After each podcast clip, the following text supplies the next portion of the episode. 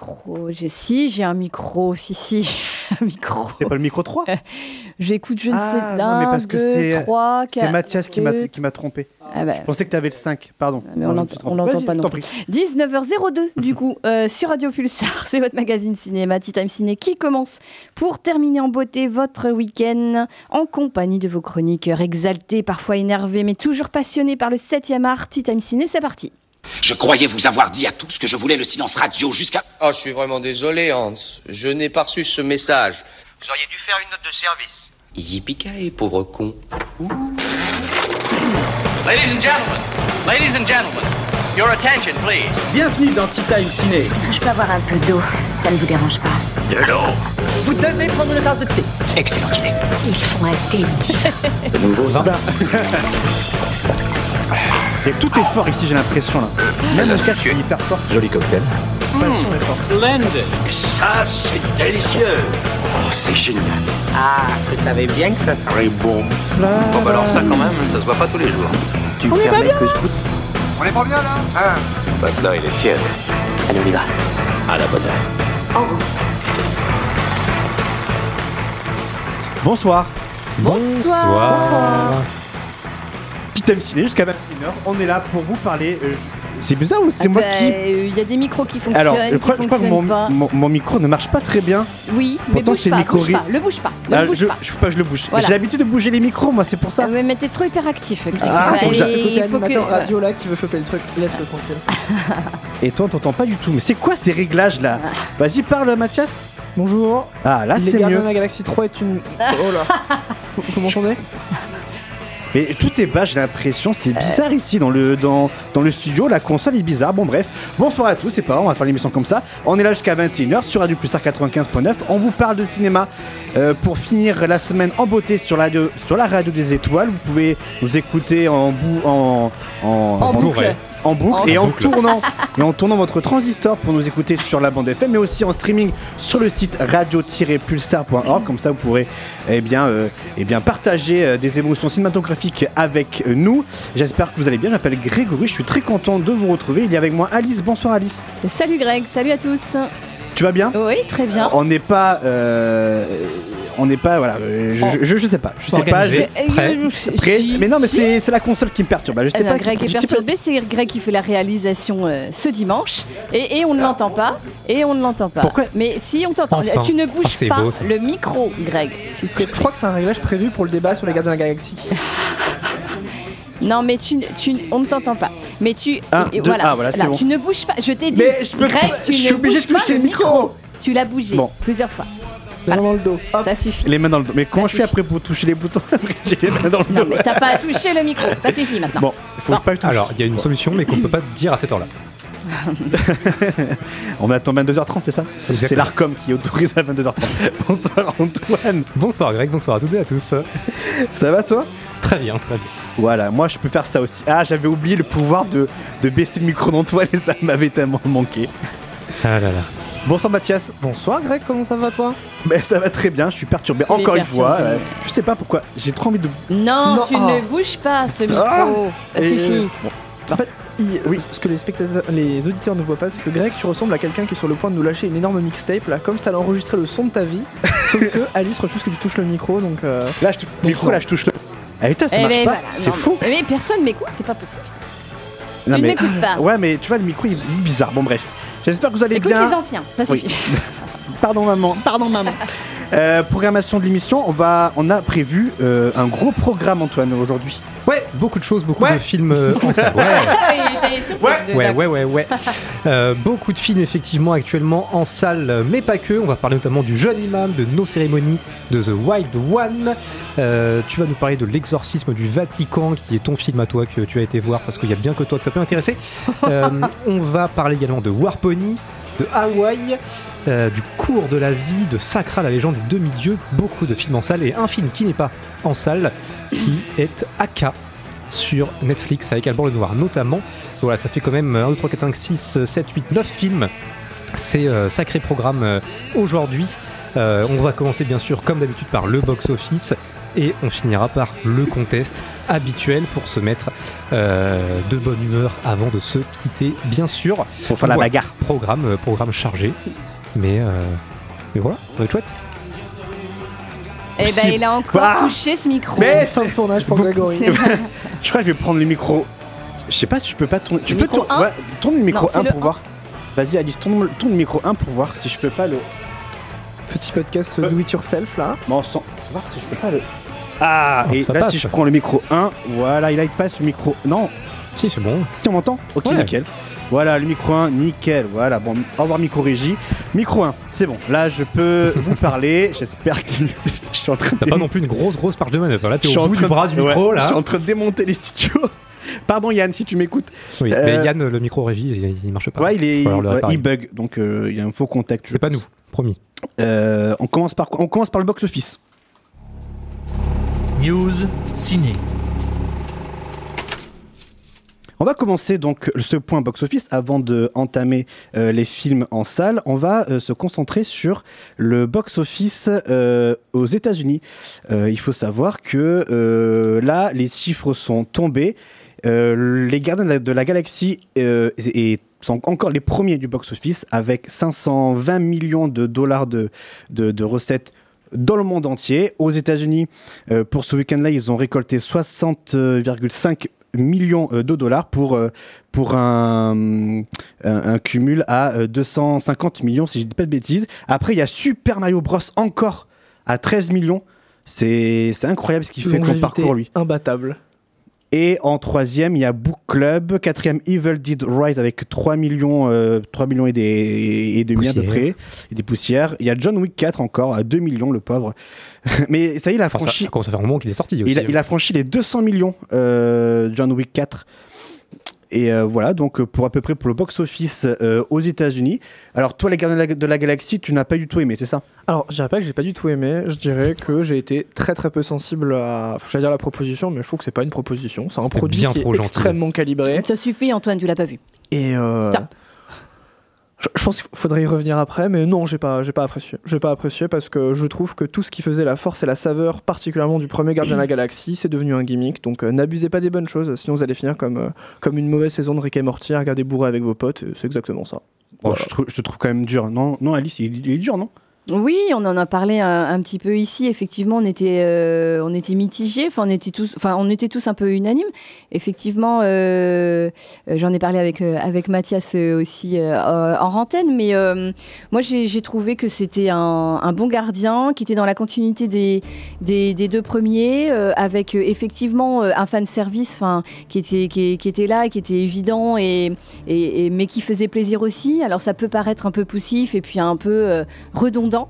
Euh, je peux comprendre, mais moi j'ai passé un bon moment. Ça durait quand même deux heures et demie et euh, j'ai pas boudé mon plaisir. Une fin euh, peut-être un petit peu trop consensuelle, peut-être ouais. à la limite. Je pense que la fin, c'est vraiment le symptôme de Marvel et de. On a envie de montrer qu'il se passe des choses et qu'il y a des enjeux gigantesques et cosmiques qui se réalisent, mais en même temps, on a toujours peur de faire quelque chose qu'on peut pas défaire. Donc, euh, c'est il faut soigneusement éviter de, euh, de faire un saut en avant vers quelque chose dans- sur lequel on peut pas revenir. Et ça, je trouve que c'est hyper problématique parce que quand il y a des films comme ça, vraiment, mais faites-nous mourir des gens, bordel. Faites mourir des gens. Faites-les apprendre à la dure que, bah oui, être un super-héros, ça s'apprend dans le sang, on perd des potes, on peut pas toujours rigoler. Parce que là, c'est pas possible, cette fin, euh, c'est les Teletubbies. Pas de truc. Gamora est morte, hein Ah, mais ouais. Bon, ils vont aller la récupérer une Bah, fois de plus dans un monde parallèle. Ah, non, mais. Même elle est- Gamora, euh, Non, Elle- mais elle- Gamora, elle elle, est elle décédée, ma Gamora. Euh, oui, mais elle est revenue. c'est comme dans Euh, Morty. On a trouvé une autre Gamora de remplacement, euh, voilà, hop là, on la balance à la place. Ceci dit, il y a quand même des choses bien dans le film. Euh, J'ai beaucoup aimé la séquence sur euh, Counter Earth, que je trouve hyper drôle. Je la trouve méga bien foutue parce que, mis à part le fait que tous les personnages humains dans cette espèce de voisinage à la Desperate Housewives ont des têtes de pangolin ou de chauve-souris, ce qui m'a semblé le plus bizarre, c'était un peu ce côté, euh, cette transcription du rêve américain avec laquelle on a pris vachement de distance. On voit des espèces de, maisons identiques euh, au fin fond, euh, sur des, kilomètres et des kilomètres. On voit tous ces gens euh, bien propres et qui ressemblent à des bons voisins américains et on se dit mais qu'est-ce que c'est que ce merdier? Et les gardiens arrivent là-bas comme un énorme cheveu sur la soupe, ils manquent d'en buter 50, ils sont en mode on n'est pas méchants mais on vous a mis une petite rouste. Et ça je trouvais que c'était vraiment bien foutu. Et il y avait des trucs que j'ai aimé dans le film. Je trouve que le segment sur Rocket est super. Je trouve que son origin story est super. Il y a plein de choses que j'aime, mais il y a des trucs avec lesquels vraiment j'ai du mal. Tu vois un peu de positivité euh, dans, dans tes- dans- dans ton discours, c'est sympa. Ouais, mais il y a- y même des chansons super, hein, il y a plein de chansons super. Je me suis refait la, je me suis refait toute la bande son et franchement, euh, deux tiers des sons, euh, ils vont dans ma playlist. Sauf que le problème, c'est comme je l'ai dit, pour moi, c'est devenu vachement gimmick. C'est vraiment genre, euh, il y a un mec dans la salle à côté de toi, il secoue ton téléphone et il te met Spotify en shuffle et allez hop, c'est parti. Voilà. Après, c'est l'essence même de, des Gardiens de la, Galaxie depuis le début. hein. Ils, mettent, des, musiques pop depuis le début. Donc euh, ça, ne choque pas outre mesure. Non, mais là, je trouve qu'il y en a trop. Je pense que le film aurait gagné à en avoir moins, en avoir trois ou peut-être quatre. Une en exposition, une à la fin et une à un moment un peu. euh, sur un segment un peu important. Là, vraiment, il y en a trop, et du coup, il y a vraiment ce côté de. euh, on, on a fait le The Event avec tous les artistes américains connus, Bruce Springsteen est passé par là, donc on l'a fait rentrer, il y avait de la lumière. Et il y a des moments où je trouve que c'est un peu too much. Mais à l'inverse, il y a vachement de bonnes surprises. Florence and the Machine, euh, Dog Days Are Over, euh, Ouais. super. La Ah séquence de fin est vraiment, euh, est vraiment très, très émouvante, moi j'ai trouvé. Enfin, j'y ai trouvé quand même vachement de tendresse dans cette, ces trajectoires un petit peu qui se, qui, qui, qui, qui s'embrassent et en même temps qui, qui se séparent. Euh, moi, ça m'a, ça m'a touché ce, ce passage-là et Ouais, puis cette idée-là. C'est une, fin, c'est une fin douce amère finalement. Et, Oui. euh, non, mais j'ai, de mon côté, j'ai plutôt été, euh, été conquis par euh, cette euh, fin de, de trilogie. Et euh, je l'avais dit la semaine dernière, on retrouve vraiment la patte de James Gunn, en tout cas de ce qu'il peut faire en termes artistiques. Euh, J'avais cité Horribilis, son, un de ses précédents films. Je crois que c'était son premier ou deuxième film. Euh, voilà, donc. euh, mais merci d'avoir donné ton avis. Ah, il faut que j'ajoute un truc positif en plus parce que sinon je vais être monsieur négatif. Il y a une super, y a un super, une scène qui doit durer genre 2-3 minutes quand tous les gardiens rentrent dans un vaisseau et se foutent sur la gueule avec des espèces de machins ou des monstres. Euh, et là, bon bah, pff, plan séquence, 2-3 minutes où on en Elle prend est- plein la gueule. Ah, Ça, Ouais. franchement, ça régale. Par Elle, elle est sympa, celle-là. C'est ça. Par Fluide et Non, euh, tu veux pas, tu veux, lisible. tu veux pas, tu veux pas term- terminer sur une note positive? Le méchant éclaté au sol, vraiment, genre, euh, Ouais. c'est quand même dommage d'avoir des pouvoirs psioniques comme ça et d'être un tel clown. Là, à ce niveau-là, c'est le cirque du soleil. Vraiment, euh, si j'avais des pouvoirs comme lui, euh, je, je me foutrais la tête dans la cuvette des chiottes parce que c'est pas possible d'être Ouais. aussi éclaté. Quoi. Jeanne en avait parlé, mais c'est vrai que euh, en prenant du recul, en y réfléchissant, c'est vrai que le, le méchant est euh, interprété par euh, Will. Euh, je On l'a pas, personne ne l'a Grégory. Tu je es sais seul plus, euh, combat. Will Poudner, je crois. Euh, Ah, le. Oui, le. Ah, pardon, attends, tu parles Non, non, duquel non, il Tu parle- parles Je duquel parle de euh, le cire de l'évolution. Le, euh, Ah, le maître de l'é- Est-ce que- euh, Ah bon, maître tu le de trouves pas, l'évolution, là, ouais. tu le, feras- tu le trouves pas bon Je trouve pas qu'il manque de charisme. Je trouve que, enfin, un, un personnage qui est censé être si puissant et, et, et- et qui a une- de telles capacités et de tels pouvoirs, je le trouve trop souvent faible. Il y a trop de moments où il est mou et je parle même pas de l'acteur, je parle de la cohérence du personnage où vraiment on a l'impression que c'est un clown quoi. Bah, tu vois, tu vois j'aurais, j'aurais plutôt dit pour euh, le, personnage interprété par Will Poudner. Ah, que je, je sais pas du tout comment, euh, comment s'appelle le personnage. C'est Le le blond, personnage là, doré les- qui est super oui, le balèze. Ouais, c'est ça. Warlock, Bah, ouais. tu vois, la Adam rigueur- Warlock Voilà. Adam Warlock. Lui, à la limite, je pense que c'est parce que j'ai beaucoup de sympathie pour l'acteur. Je me souviens pas de son nom, mais je l'avais vu dans l'épisode de Black Mirror Bandersnatch et depuis, enfin, je l'aime bien. Donc quand je vois sa tête, je suis content. Will Poulter. Mais je crois. euh, Oui, ouais, c'est Will oui, Poulter. euh, son personnage euh, anecdotique, voilà. Anecdotique. En tout cas, pour la première semaine, il y a eu 1 300 000 spectateurs qui sont allés voir Les Gardiens de, de la Galaxie. Ensuite, en deuxième position pour le box-office français de la semaine du 3 mai au 10 mai, Super Mario Bros. encore 520 000 avec euh, presque 6 millions et demi. Là, il va taper les 7 millions, voire peut-être Ouais, 7, faire 7 millions, et demi. millions, euh, 7 franchement. millions, 7 millions, ouais, 2, 3, euh, peut-être 7, 5, pourquoi pas, mais, euh, mais ouais. et au box-office mondial, il a atteint les 1 milliard 200 millions euh, là, euh, ce week-end-là. Eh Enfin, ben, aujourd'hui. Euh, euh, les trois mousquetaires d'Artagnan, 240 000 spectateurs de plus pour un cumul à presque Ah, 3 3, millions. 5, ouais. Pardon? Non, 3, euh, 3 ou 3, 5 3 Euh, 240 000. ah, je euh, je m'arrête à mercredi euh, dernier, mercredi 10 mai. Par contre, là, on l'a appris, voilà, on l'a appris ce dimanche-là, et ça y est, il a dépassé les 3 millions, euh, peut-être 3 millions 100, et il va sûrement atteindre les 3 millions 5 aux alentours. En tout cas, il va s'arrêter. Donc, c'est un beau parcours pour ce, pour ce film euh, de cap et, et d'épée. Et après, on a euh, Donjons et Dragons qui continue quand même un petit peu euh, son petit bonhomme de chemin avec 100 000 entrées pour 1 million 100 000. Donc euh, allez-y quand même pour euh, franchement Donjons et Dragons c'est c'est un un chouette film c'est un bon Qu'est-ce que blockbuster la vie est injuste, bordel 100 000 entrées pour Donjons et Dragons de plus hein Ouais, mais ouais ouais mais bon c'est c'est un dommage super blockbuster euh, qui se prend. Oui, non, mais de plus, parce que du coup, il a passé les, il a passé les 1 million en France. hein. Ah Oui. ouais, mais Et Il là- rentre en là- France, là, hein, il est à ce qui 1 bah, million franchement, 100 c'est 000. Ah, ah, je crois qu'en en France, on a plutôt été bon public, mais euh, j'ai vu que son box-office euh, international, c'est quand même un sacré four. hein. Ouais, ouais, non, non, gros, Ouais, gros four, mais, euh, mais ouais, non, pour la, pour la France, il a tapé les 1 million, ce qui est, euh, ce qui était pas. Encore une preuve que le box-office avec les blockbusters, c'est une injustice. hein. Vraiment, euh, il n'y a, il y a pas de corrélation entre le succès commercial de certains blockbusters et, et- et leur qualité, parce que c'est un super blockbuster. Ah bah oui, bah, quand on voit aux. États-Unis les, les succès des, des Morbius et, et autres, Je suis autres pas sûr que Morbius était un merdages comme succès. ça. euh, Je suis vraiment pas sûr. bah franchement, à l'échelle, euh, en comparaison, il a fait beaucoup plus. Par contre, si tu veux chercher des merdes qui ont vraiment bien marché, euh, Venom est là pour toi. hein. Ça, y a Oui. pas de souci. Bah oui, bah Venom. Venom a tout explosé. Je regarde pour Morbius. Alors Morbius, il a fait 167 millions euh, au total euh, mondial pour 73 millions euh, en- aux États-Unis. C'est un faux. Donjons et. Dragons, 91 millions aux États-Unis et 203 millions pour le monde entier. C'est aussi Ah un oui, faux. d'accord. Voilà, donc euh, c'est pas terrible quoi. Merci en tout cas pour ce point euh, box-office. On va pouvoir passer aux films qui sont qui sont où? En salle. Salle. Ah, heureusement que vous suivez. Il y a qu'Antoine qui a su. Mais J'étais trop loin. Les films en salle. Nous allons parler de nos cérémonies et de euh, The Wild One, mais avant toute chose, Le jeune imam avec Mathias, un film qui est sorti il y a déjà 2-3 semaines. C'est ça. J'étais un peu curieux parce que, euh, comme vous le savez peut-être, je travaille au Cégar Castille et on se Ah rend- bon Eh oui. Mais Ah ouais, non. Si, si. Antoine est mon chef. Voilà. Donc je, je vis la lutte des classes au quotidien avec cet individu. Et il s'avère que la plupart du temps, à certains films ou une sociologie, je me suis rendu compte que Le Jeune Imam, eh ben, c'était un film qui parlait vachement à des personnes très jeunes. Quand j'ai vu le film arriver, je me suis dit, c'est un film qui va surtout parler euh, à des darons maghrébins qui ont 50 balais qui seront intéressés et curieux, mais pas du tout. Le film a vraiment su captiver un public qui était beaucoup plus jeune. Donc je me suis laissé tenter et je me suis dit, bah écoute, pourquoi ne pas lui donner une chance? Euh, alors, Le Jeune Imam, c'est un drame, il est distribué par Le Pacte et ça raconte la dérive d'un enfant de 14 ans qui s'appelle Ali. Une fois qu'il a commis le larcin de trop, sa mère, Madame Diallo, décide de l'envoyer au Mali pour finir son éducation au village auprès de l'imam qu'il a vu grandir, qui a vu grandir sa mère donc. Il va y passer 10 ans et au bout de ces 10 années, Ali revient en Île-de-France avec la ferme intention d'enfin rendre sa mère fière. Dans ce but, il devient l'imam de sa cité, ce qui est logique puisqu'il a eu une, éducation et une scolarité euh, au Mali qui était très religieuse et très portée sur l'étude du Coran. Et il enchaîne très rapidement les, succès avec un style qui détonne, puisque c'est l'un des plus jeunes imams en fait de, de toute l'île de France. Et euh, il, a, il a acquis les codes des réseaux sociaux. euh, et en fait, bah, c'est un jeune individu, donc il, détonne complètement avec le style des imams un peu vieillissants, qui ont 50, 60, parfois plus, et qui parlent surtout aux vieux fidèles.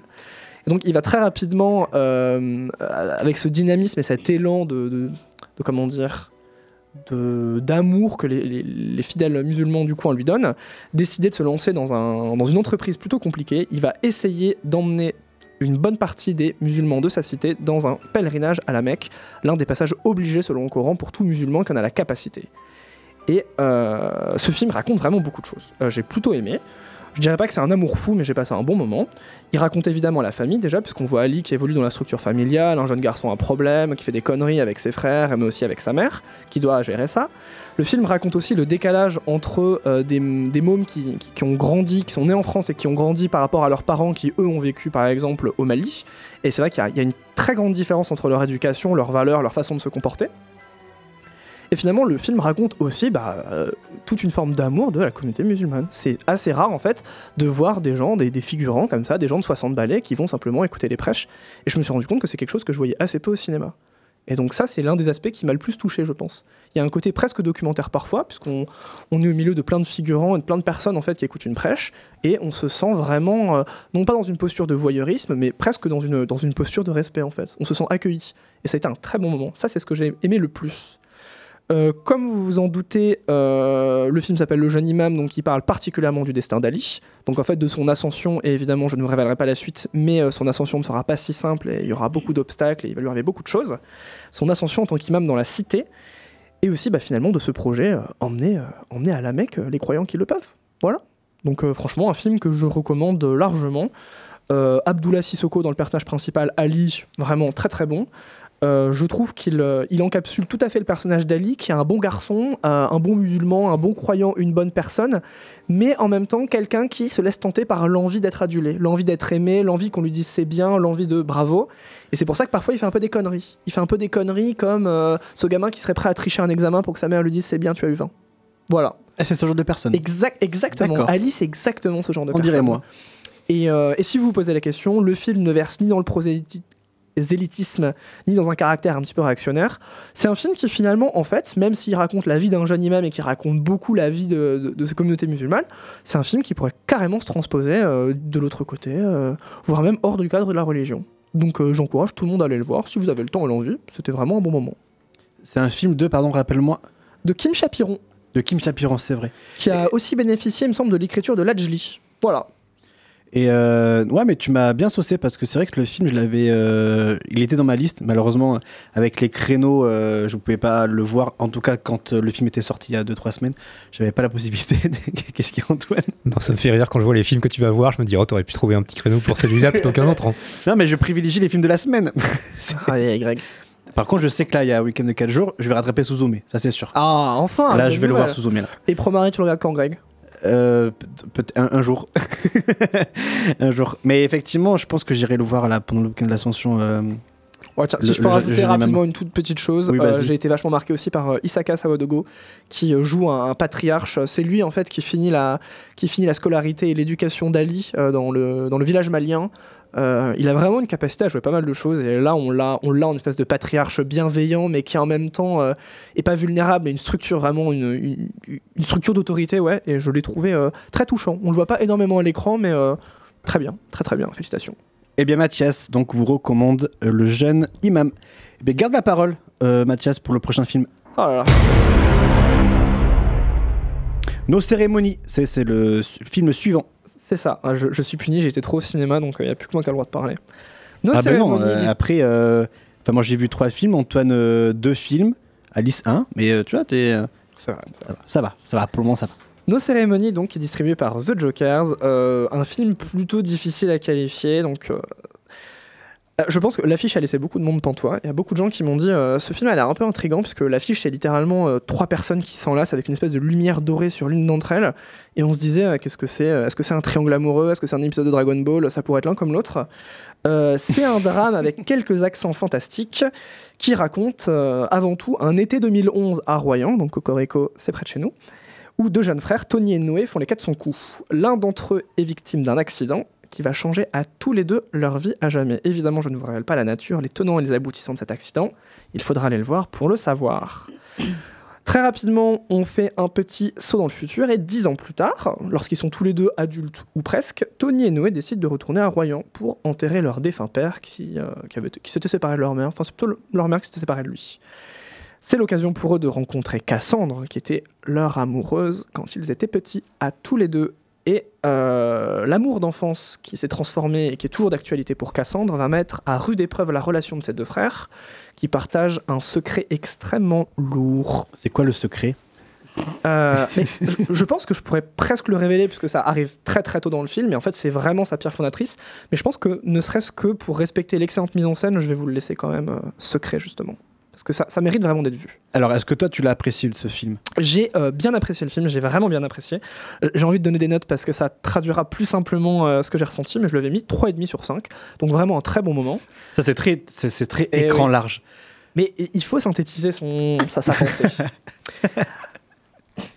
Alors, euh, le film tourne quand même principalement autour de trois personnages, donc évidemment Cassandre, euh, mais surtout les deux frères. Euh, Cassandre n'arrive pas dès le début, donc c'est quand même très très largement les deux frères qui portent le film. Et je trouve que là, bon, ben, le choix de casting, c'est euh, un 20 sur 20, c'est un 5 sur 5, c'est euh, euh, un flamant rose, c'est super. Euh, on suit donc deux frères dans la vraie vie, qui sont aussi interprétés lorsqu'ils sont petits par deux autres frères dans la vraie vie. Mais ceux qui nous intéressent le plus, évidemment, ce sont les adultes, c'est-à-dire Raymond et Simon Bourg, qui sont, euh, qui sont d'ailleurs champions du monde de Wushu. L'un des deux est champion du monde de Wushu, l'autre a un très bon niveau.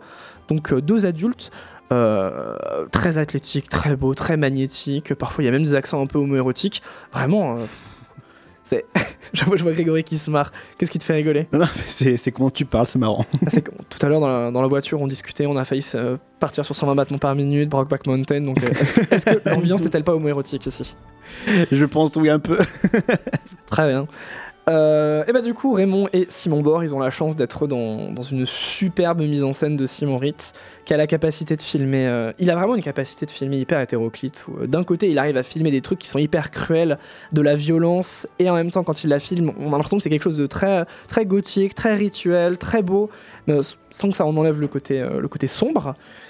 Et à l'inverse, parfois, bon ben, il, comment dire, il- je sais pas comment le décrire. Je sais vraiment pas comment le décrire. Parfois, il va te filmer un accident, il va se mettre à 100 mètres de là, et en fait, ça, rend le truc paradoxalement hyper important, immanquable, et à côté de ça, tu vois tout ce beau paysage d'été à Royan qui l'entoure, et donc tu peux voir, je sais pas, genre euh, un meurtre au milieu d'une magnifique falaise à Royan, et tu te dis, ah, c'est beau, c'est cruel, c'est beau, c'est cruel, et t'es partagé entre ça. Et le film fait toujours ce grand écart, même sur la musique, c'est la même chose. Est-ce qu'il y a une explication par rapport à ça? Par rapport à ce, choix de mise en scène, est-ce qu'il y a une, explication ou pas forcément? Je pense que oui. J'ai lu pas mal d'explications du, réalisateur. Je saurais pas toutes les restituer, mais ça faisait vachement sens. Et quand on voit le film, tout fait sens, sincèrement. C'est extrêmement beau et euh, j'ai presque envie de dire que la mise en scène est quand même vachement virtuose pour quelqu'un qui est aussi jeune. Alors certes, on parle de, pour Simon Reed, quelqu'un qui a fait des, des longs métrages depuis 16 ans, euh, quand il envoyait ses potes au Crous pour essayer de trouver des financements, mais vraiment, euh, il y, a- une forme de maturité et de fraîcheur dans ce qu'il propose, et j'y étais vraiment très sensible. Voilà. Donc euh, si vous avez envie de voir euh, une forme de triangle amoureux très dramatique avec du fantastique qui est très bien foutu, avec de très bons effets visuels, mais qui est pas non plus putassier, vraiment vous allez passer un très bon moment. Faut juste être un minimum sensible à la proposition. Mais vraiment je le recommande fortement. Eh bien, on ira le voir alors. Mais merci Greg. Nos cérémonies. Quelqu'un est, est- est intéressé par le film, Antoine? Ouais, ouais, ouais, plutôt, mais euh, c'est un peu comme, euh, comme tout. C'est, euh, si j'ai le temps, peut-être, comme pour le jeune imam, hein, j'étais très intéressé, mais euh, c'est- si j'ai le temps. Et Alice? Oui, nos cérémonies, effectivement, euh, j'avais vu là en, en promo les, les- les deux acteurs, là, les deux jeunes frères. Ils sont euh, qui sont a- assez magné- euh, magnétiques, effectivement, tu l'as dit. Et puis, euh, et puis, et puis c'est tourné, effectivement, euh, Charente-Maritime, tout près de chez nous. Donc, euh, c'est pour aussi donner une part belle à, à ce décor, euh, voilà, qu'on qu'on aime tous. Et, et oui, effectivement, la proposition me semblait très originale. euh, et et, euh, ouais, pourquoi pas Euh, Moi, je, bon, si j'ai le temps, là encore, euh, euh, voilà. Euh, on ira le voir. Je, je le propose maintenant, mais je pense que si vous allez le voir, il y a une scène particulièrement au moins qui va vous choquer. Déjà, je pense que c'est l'une des premières scènes d'ouverture que j'ai vues depuis, euh, depuis des années des années. Euh, j'ai passé 5 minutes dans la salle et je me suis dit, merde, est-ce que c'est vraiment le film de l'année que je suis en train de voir? Je pense que la scène d'intro est là, probablement l'une des meilleures. Euh, j'étais soufflé, vraiment j'étais soufflé. Mais il y a surtout une scène dans une maison où les deux personnages interagissent d'une façon très étrange et où ils accomplissent un rituel. Et quand vous allez la voir, vous ne pourrez pas l'oublier parce que c'est vraiment excellent. Eh bien, tu nous mets vraiment en appétit sur ce film, Nos cérémonies, un film de euh, Simon Ress. C'est ça? C'est ça, Simon Ritt. Ritt, exactement. R-I-E-T-H, je sais pas comment le prononcer, donc je suis désolé. Prochain film, et c'est Antoine. The Wild One. C'est un film documentaire, Antoine, avec William Dafoe, c'est ça? Il, y a- il est quelque part par là, lui, non? Ouais, alors il fait le narrateur. C'est le narrateur. Voilà, c'est le, c'est le narrateur, c'est la voix off. Effectivement, The Wild One, c'est un documentaire, tu l'as dit, de Tessa Louise Salomé. Donc Tessa Louise Salomé, c'est une, productrice, scénariste, euh, réalisatrice française. Bon, elle a notamment réalisé des documentaires, du coup, elle continue. Euh, son premier, c'était Drive in Holly Motors en 2013, qui était donc un documentaire sur le tournage du film de Léos Carax. Oh non Elle a ensuite euh, réalisé le documentaire Mister X, qui est donc un documentaire en immersion dans l'univers de Léos Carax. Donc euh, voilà, si vous aimez euh, euh, Léos Carax, son univers, son personnage, bon voilà, vous serez sans doute pas complètement perdu non plus dans ce, dans ce film-là. Et elle a aussi réalisé pour Arte le documentaire Il était une fois Mommy, euh, consacré là du coup au film de Xavier Dolan.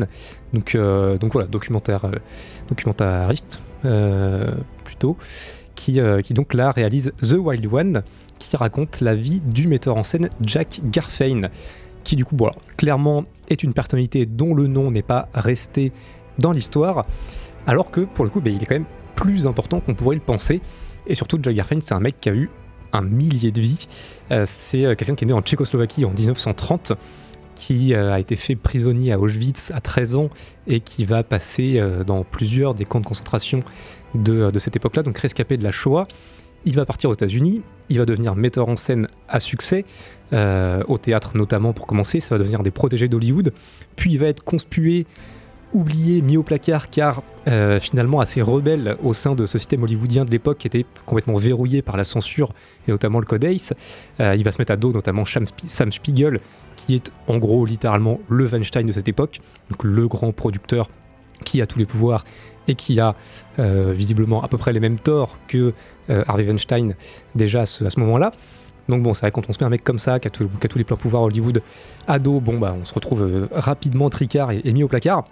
Mais voilà, avant d'être euh, euh, tricard, avant d'être poussé du milieu, Jack Garfein, il va quand même devenir un des tout premiers metteurs en scène à obtenir sa place au sein de l'acteur studio. C'est même d'ailleurs le premier metteur en scène à obtenir sa place au sein de, l'Actor Studio, donc l'association fondée par Elia Kazan qui va, promouvoir et, et mettre en valeur la technique de l'Actor Studio dans, l'acting des acteurs et actrices. Il va d'ailleurs mettre en scène la toute première pièce, pièce de, de l'Actor Studio à Broadway, euh, qui s'appelle End as a Man, dans laquelle il va notamment donner son tout premier rôle à un petit jeune prometteur de l'époque qui s'appelle James Dean. Donc c'est voilà, c'est lui qui a découvert euh, James Dean. Euh, au final, des films Il a toujours faim. des longs métrages de, de cinéma, ils vont réaliser que deux. Euh, Demain, ce sont des hommes en 57 où il évoque le racisme aux États-Unis. Euh, lui qui, en arrivant aux États-Unis, a été choqué euh, au plus profond de, de- son âme et de sa peau, lui qui a connu la déportation des Juifs en Europe, de découvrir en arrivant aux États-Unis la ségrégation. Euh, il va donc se battre pour le droit des acteurs afro-américains à jouer au cinéma. Euh, dans ce film, d'ailleurs, il donne aussi son tout premier rôle à Ben Gazzara, qu'on va retrouver d'ailleurs en, premier rôle par la suite dans Autopsie d'un meurtre d'Otto Preminger, qu'on va retrouver dans Husband de Cassavetes, qu'on va retrouver bien plus tard dans The Big Lebowski aussi, mais là c'est beaucoup plus récent. Euh, il va ensuite réaliser Au bout de la nuit en 61, qui la montre euh, notamment de manière réaliste le viol d'une jeune femme. Euh, bon voilà, autant dire que dans ces deux films, qui sont ses deux seuls films, il a un petit peu attaqué le conservatisme hollywoodien de l'époque, et ça du coup il va le payer très clairement. Enfin bref, voilà, Jack Garfein, c'est un peu tout ça, et j'en occulte, j'en occulte pardon, encore, encore beaucoup. C'est un personnage qui est complètement multiple et qui est du coup présenté dans ce documentaire, qui est, qui est un documentaire assez classique hein, dans la forme, euh, mais voilà, beaucoup plus intéressant pour le, pour le fond qu'il euh, raconte, euh, avec des intervenants qui sont quand même assez pre- prestigieux euh, dans, dans ce doc. Peter Bogdanovich notamment, avec, avec qui Jack Garfein a, travaillé. Irene Jacob aussi, qu'il a, qu'il a coaché pour notamment Trois couleurs de Kislovski, puisque voilà, il est devenu prof ensuite dans l'association Actor Studio, donc il a, il a coaché un bon nombre d'acteurs et d'actrices qui sont devenus très connus par la suite. Donc voilà, c'est un personnage qui est assez fascinant, méconnu parce que euh, très rapidement devenu tricard, car rebelle au sein de, au sein de l'Hollywood de cette époque-là. Et, euh, donc voilà, découvrir ce, personnage dont, euh, dont le nom a finalement été complètement oublié, c'est et son histoire, c'est là clairement tout l'intérêt de, de ce documentaire. Beaucoup plus, comme je le disais, que sa manière dont il a de le raconter, qui est assez classique. Mais voilà, c'est quand même déjà beaucoup, c'est déjà plutôt pas mal. Et, euh, et donc voilà, si vous voulez en découvrir un peu plus sur, euh, Jack Garfein, son histoire et, euh, et finalement tout ce qu'il a apporté au cinéma, tous les acteurs qu'il a, fait, qu'il a fait connaître, qu'il a coaché et l'influence qu'il a eue malgré tout à cette époque-là et sur finalement toutes les années qui ont suivi, et B, eh ben, je vous recommande The, The Wild One, donc ce documentaire de, de Tessa Louise Salomé, parce que, parce que voilà, c'est quand, même, c'est quand même, ma foi, assez intéressant. Et il est diffusé où? Peut le voir où? Au CGR Castille. Tiens donc Comme par hasard. Quelle surprise Quelle surprise Bah, Il y a une belle programmation au CGR Castille. Mais euh, je, je n'en dou- je n'en doute pas. Euh, merci Antoine. Du coup, on- vous pouvez aller le voir donc au CGR, euh, au CGR Castille. Euh, petite pause musicale avant de continuer les films qu'il y a euh, en salle. L'Exorcisme du Vatican, War Pony et Hawaii, c'est ce qui vous attend après la, euh, la première pause musicale. Alice, euh, je crois que celle-ci, tu l'avais, tu l'aimes beaucoup cette euh, première musique. Non, c'était la, la deuxième que tu que, tu- que j'avais que j'avais retenu que j'avais retenu que tu avais euh, euh, que tu avais choisi. Mais euh, mais, mais voilà, c'est AO bizarre. OMC. C'est dans Hawaï, c'est ça? C'est ça, c'est dans Hawaï. Ok. C'est euh, sympa. Et j'adore. La BO a l'air euh, cool. La, la en tout cas. la BO est très cool. De Hawaï. Là, les deux musiques, c'est celles qu'il y a dans, dans le film. Tu vas nous en parler euh, plus tard. Exactement. Et on se retrouve d'ici eh bien 3 minutes pour parler des prochains films en salle.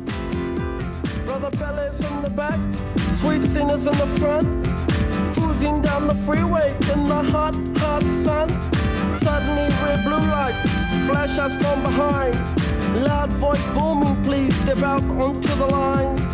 Ballet bridge words of comfort, Cena just hides her eyes. Policeman taps the shades, is that a Chevy 69? How bizarre! How bizarre! How bizarre! Destination unknown as we're pulling for some gas. Officially placed a poster reveals a smile from the pack. Elephants and acrobats, lion, snakes, monkey. Billy speaks righteous, Sister Cena says funky. How bizarre! How bizarre! How bizarre! Ooh, baby. Ooh, baby. It's making me crazy. It's making me crazy. Every time I look around, Every time I look around. Every time I look around, every time I look around, it's in my face. Ringmaster stiffs up, says the elephant stiff down. People jump and jive, and the clowns are stuck around. TV news and cameras, there's choppers in the sky. Marines, police, reporters ask where, for, and why. Yells, we're out of here. Cena says right on. Making moves and starting grooves before knew we were gone. Jumped into the Chevy, headed for big lights. Wanna know the rest? Hey, by the rights, how bizarre. How bizarre, how bizarre. Ooh, baby.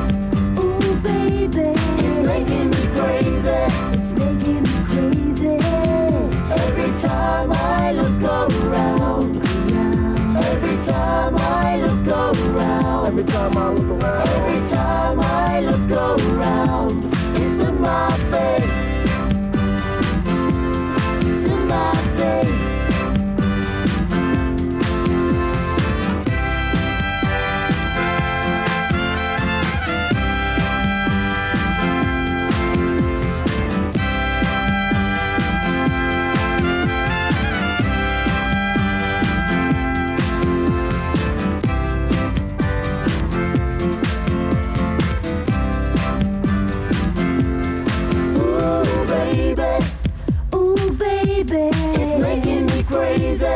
Making me crazy. Every time I look around. Every time I look around. Every time I look around. Every time I look around. It's in my face.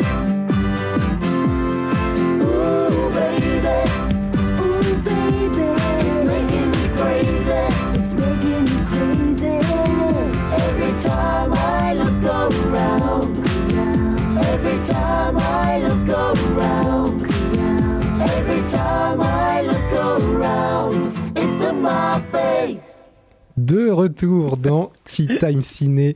Il est 19h. T'ensuite, pas très quali ton, ton, ton compte à rebours, Greg. Là, j'ai failli me faire avoir. Il restait 4 secondes, mais en fait la musique s'arrête brutalement. Voilà, mais bon, heureusement que, que je suis euh, pour, euh, Professionnel, voilà, euh, professionnel jusqu'au bout, bien sûr, pour reprendre après avoir écouté How Bizarre d'OMC, extrait de la VO de Hawaii, dont tu vas nous parler tout à l'heure, Greg. Mais avant ça, on va parler d'autres films, Warpony, Exorciste du Vatican. C'est reparti. Les films en salle Le bras, le bras part complètement en live, le bras de mon micro. Oui, précise. Oui. Pardon.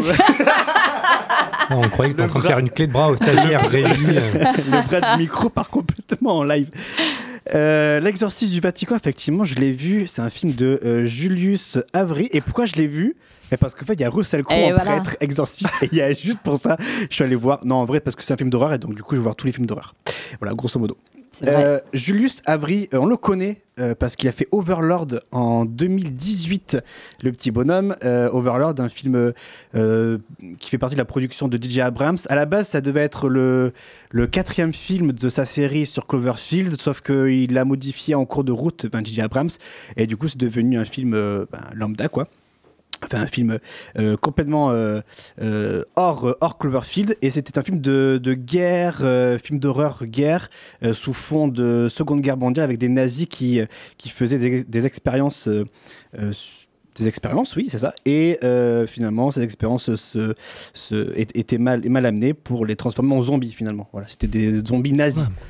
Ah bah Un classique Et qui fait toujours et- Il y plaisir. a tout ce qu'on aime, les zombies, Et les c'était- nazis. euh. Et franchement, ce film-là, Overlord, est vraiment très très bon. Donc je vous incite pour ceux qui, euh, qui euh, apprécient le délire hein, des zombies nazis, et ben d'aller voir ce film parce que c'est c'est vraiment un chouette, euh, un ch- une chouette œuvre. Et bien il revient, euh, Julius Avery, toujours dans le même euh, registre de l'horreur avec l'exorcisme du Vatican. Euh, le film s'inspire euh, de véritables archives du père euh, Gabriel euh, Amorth, euh, qui était un, un exorciste euh, en chef euh, du Vatican, qui a fait pas moins de 70 000 exorcistes au cours de sa vie à partir de 1987 jusqu'à sa mort en 2016. Et donc, je le disais, Russell Crowe campe euh, cette personne dans cet euh, énième film, dans ce énième film d'exorcisme. Euh, et donc, du coup, ça raconte le premier exorciste qu'il a fait, donc en 1987. Alors, le film, donc je, reste un peu perplexe sur ce film parce que euh, il y a des choses bien et des choses moins bien. Et les choses, je vais commencer par les choses moins bien. Je trouve que le, le film patauge un peu dans son récit. Il est très très, euh, il est très long quand même euh, dans ce qu'il veut raconter. Il y, a, il y a un gros morceau au milieu du film qui dure bien une demi-heure, bien une demi-heure 40 minutes où pff, il se passe pas grand chose. Mais euh, le principe de cette demi-heure de cette demi-heure 40 minutes, c'est que il nous explique un peu la didactique euh, de l'exorcisme, d'un exor- d'un- d'un- d'un exorcisme, du pouvoir sur la foi, euh, de tout ce qui est, tout ce qui est croyance. Donc il y, a, un véritable Enfin, attention, c'est un gros mot ce que je veux dire. c'est Il y a un véritable enjeu pédagogique dans ce film pour savoir ce qu'est un exorcisme, pourquoi est-ce qu'on le pratique, etc. Donc, c'est pas forcément palpitant à suivre. euh, c'est long, mais n'empêche que voilà, les séquences d'exorcisme rattrapent un peu le tout. Euh, ils sont vraiment, euh, vraiment cool et bien pensés, bien mis en scène. Il y a quelques idées de, de, de mouvements de caméra, de, de, de plongée, de, de contre-plongée, de plongée qui sont vraiment intéressantes à, à, regarder. Et puis, et puis le gros point fort de ce film. Russell Crowe. C'est Ru- c'est Russell Crowe, quoi. Il sort les crocs euh, devant, euh, devant les, les- les- les- le démon là, qui, qui, a, euh, qui a pris le corps d'un d'un enfant de 12 ans. Euh, et euh, c'est intéressant parce que bah, Russell Crowe, il aime pas du tout les films d'horreur, je l'ai vu. Euh, il, a, il a dit dans une interview qu'il n'aimait pas du tout les films d'horreur. Il t'a appelé, tu, Ah oui, tu il l'as a appelé, tu t'as pris un café avec voilà, lui, tu lui as posé quelques questions. Exactement, comme euh, tout euh, journaliste. Russell. euh, voilà. C'est pour ça, en son honneur, qu'on avait la musique de Gladiator plutôt dans l'émission. Exa- Voilà. oui, exactement. Tout Là, c'est retrouve. là, c'est quoi là? Ah, c'est Harry Potter. Euh, Rien mais- n'est laissé au hasard dans cette émission, Mathias. Tout est pensé. On laisse faire le hasard, mais le hasard fait bien les choses parfois. Le hasard fait je très bien les choses adresser parfois. une, une pensée à, à notre ami euh, Quentin, qui euh, n'est pas présent aujourd'hui parce que les hasards de la vie professionnelle et peut-être Zeldo qui l'ont aussi un peu retenu. Aussi, Mais peut-être. j'ai écouté avec attention et j'ai presque versé une larme quand il a fait son petit euh, report après avoir vu Promaré avec moi. Un grand moment. Je l'ai emmené et euh, on a vu cette foire à la saucisse avec des mécas ensemble. Et c'est vrai, Merci, du coup, Quentin, du coup ça s'est bien passé, toi? C'était quoi ton expérience? Quel est ton retour d'expérience, tiens? Je suis sympa? éclaté au sol en termes de présentation. Vraiment, ne Oh. me laissez pas faire ça. Euh, outre ça, enfin le film est génial, c'est méga bombe. Enfin, je pense que les gens étaient complètement convaincus. À la sortie de la salle, j'ai croisé des gens que je connaissais qui, sont allés le voir et qui, m'ont dit, euh, bah, c'est de la bombe en fait. C'est de la bombe. Mais pour revenir sur l'exorcisme du Vatican, euh, donc oui, effectivement, Russell Crowe en, prêtre exorciste, c'était un gros oui. Et je trouve que il y a ce côté un petit peu original euh, du, du prêtre exorciste qui prend tout à la légère. Un peu, il y a un peu de je m'en foutisme dans son, dans sa personnalité. Ça rend vraiment euh, la, les, les séquences d'exorciste, d'exorcisme, pardon, euh, très drôles parfois. Euh, genre, il y a un moment donné, je pense qu'on a vu la bande-annonce, mais il y a un moment donné où le prêtre dit quel est ton pire cauchemar. Euh, pardon, le, le démon dit au prêtre quel est ton pire cauchemar. Et là, Russell Crowe dit c'est de voir l'équipe de France gagner la Coupe du Monde. Et je- il y a toujours Oh, des petits. je croyais que c'était faux. Je Non, croyais non, que je c'était te- une je te blague jure que c'est gens- vrai. Je croyais que vrai, c'était mais- une blague que les gens disaient sur les, dans les commentaires YouTube. Non, je te jure que c'est vrai. Et en fait, c'est en lien avec Oh. la personnalité de qu'interprète de- le, le prêtre, voilà, qu'interprète Russell Crowe. Et ça, ça va avec ça. Et je trouve que rien que pour ça, le film vaut Aïe, le coup d'œil. Rien que pour la personnalité de. Mais du c'est- prêtre. Alors je sais pas si c'est visiblement pas évoqué dans le film, mais alors c'est que le vrai exorciste du Vatican, qui est, qui est, euh, Gabriel euh, Pidaiolo, là, Oui, à mort. euh, était, enfin il a, il a déclaré dans, dans sa vie qu'il était très sceptique sur, euh, sur son travail et qu'il était Oui. lui-même persuadé que beaucoup des exorcismes Oui. qu'on lui demandait, bon c'est juste des gens qui avaient des problèmes euh, psychologiques et psychiques euh, qui devaient être soignés autrement, mais lui-même était très sceptique sur euh, ce qu'on lui demandait. Exactement. Euh, et ça, et dans, le, dans, film, dans le film, ils le disent par contre. Et le Russell Crowe, donc qui Ok. interprète Gabriele, le dit clairement que parfois il a eu affaire à juste à des, euh, comme tu dis, à des troubles psychiques. Et donc en fait, c'est Oui, en fait, l'enfant, de 12 ans, c'est pas qu'il était possédé par le démon, c'est que c'est un enfant de 12 ans comme tous les autres, insupportable, donc. Et, Exactement. euh, Et, puis voilà, c'est tout. Voilà. À part dans ce cas-là, dans le cas que nous raconte le film, effectivement, ça c'est son premier vrai cas d'exorcisme. Mais ceux qu'il avait fait euh, avant n'étaient pas forcément des cas de- d'exorcisme. Euh, et, et donc, il lui dit ça, il lui dit dans le film. C'est vraiment. y a, du coup, c'est pour ça que je dis qu'il y a quelque chose de didactique ouais, ouais, et d'auto, enfin, de, de pardon. Donc, euh, ouais, c'est ça qui est intéressant avec, avec ce film, c'est qu'il y a un côté un peu, un peu historique. Euh, bien sûr, fantasmé, enfin, avec, avec un regard un peu fantasmé sur, sur, sur ce que le père Gabriel a pu rapporter comme récit.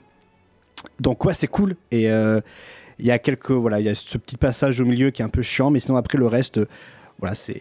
Est-ce que c'est pas Ça reste de bonne facture. Est-ce que c'est pas un peu trop nanardesque quand même? Non. Parce que j'ai regardé la bande-annonce, ça avait l'air à mourir de rire. Non Ah, ça, ça, Non. ça, co- ça pue quand même le sale nanar. Il, il faut qu'on parle de la bande-annonce parce que Mais- il y a vraiment mais- Russell Crowe qui se balade avec le front un peu luisant comme s'il avait bu une bière et il voit des gosses en face de lui qui ont des membres qui se retournent et qui crachent des crucifix et vraiment il leur dit maintenant t'arrêtes de casser les couilles tu vas dans ta chambre ouais tu, tu fais pas chier quoi. Vraiment la bande-annonce c'est presque ça et ça a l'air super drôle. Mais le film est drôle en vrai. Le, le- le film est drôle et c'est ce qui, c'est ce qui a- apporte une, Oui, un, parce, un petit parce charme qu'il a à un ce film. petit côté, euh, petit côté nanar, quoi, non?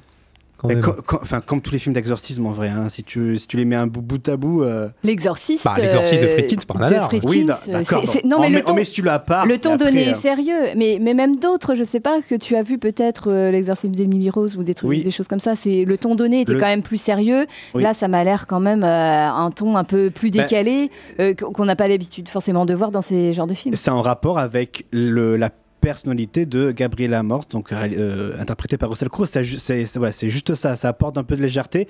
Et c'est vrai que c'est euh, bah, ça, euh, contrebalance avec, euh, comme tu dis Alice, tous les autres films avec un ton sérieux. On essaie de faire peur.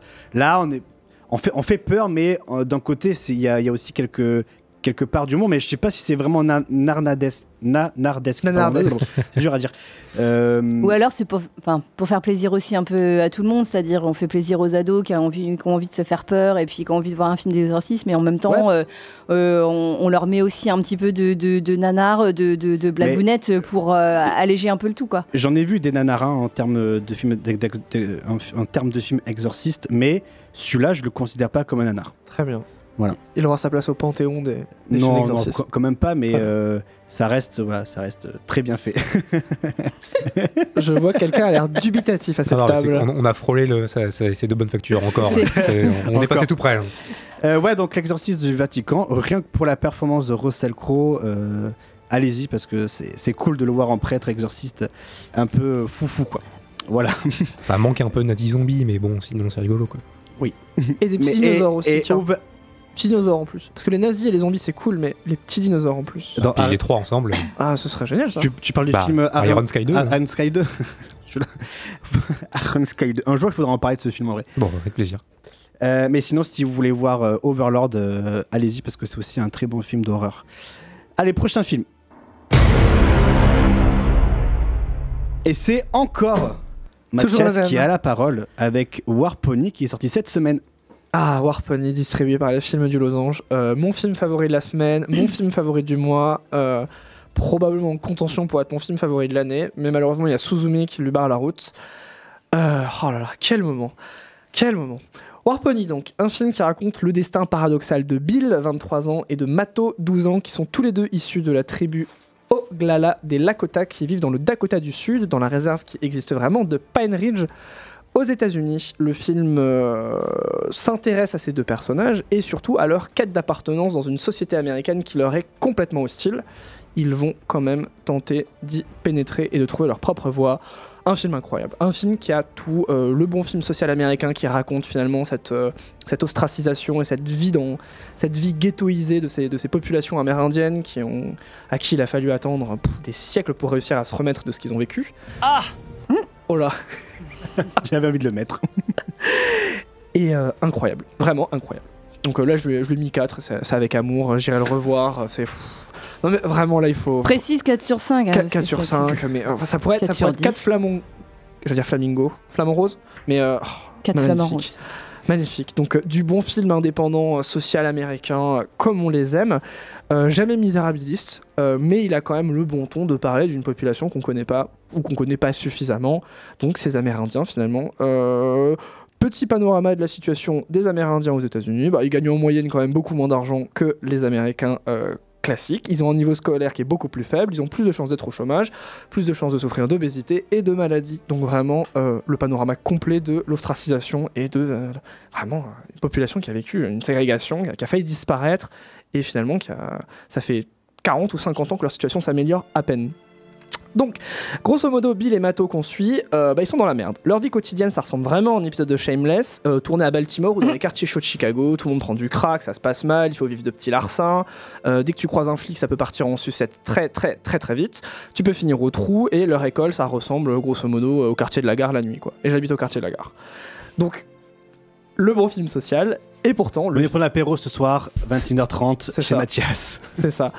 Et pourtant, bah, comme je l'ai dit, le film respire l'humanité, jamais misérabiliste, et surtout, mais ces personnages, Mato et Bill, oh là là là.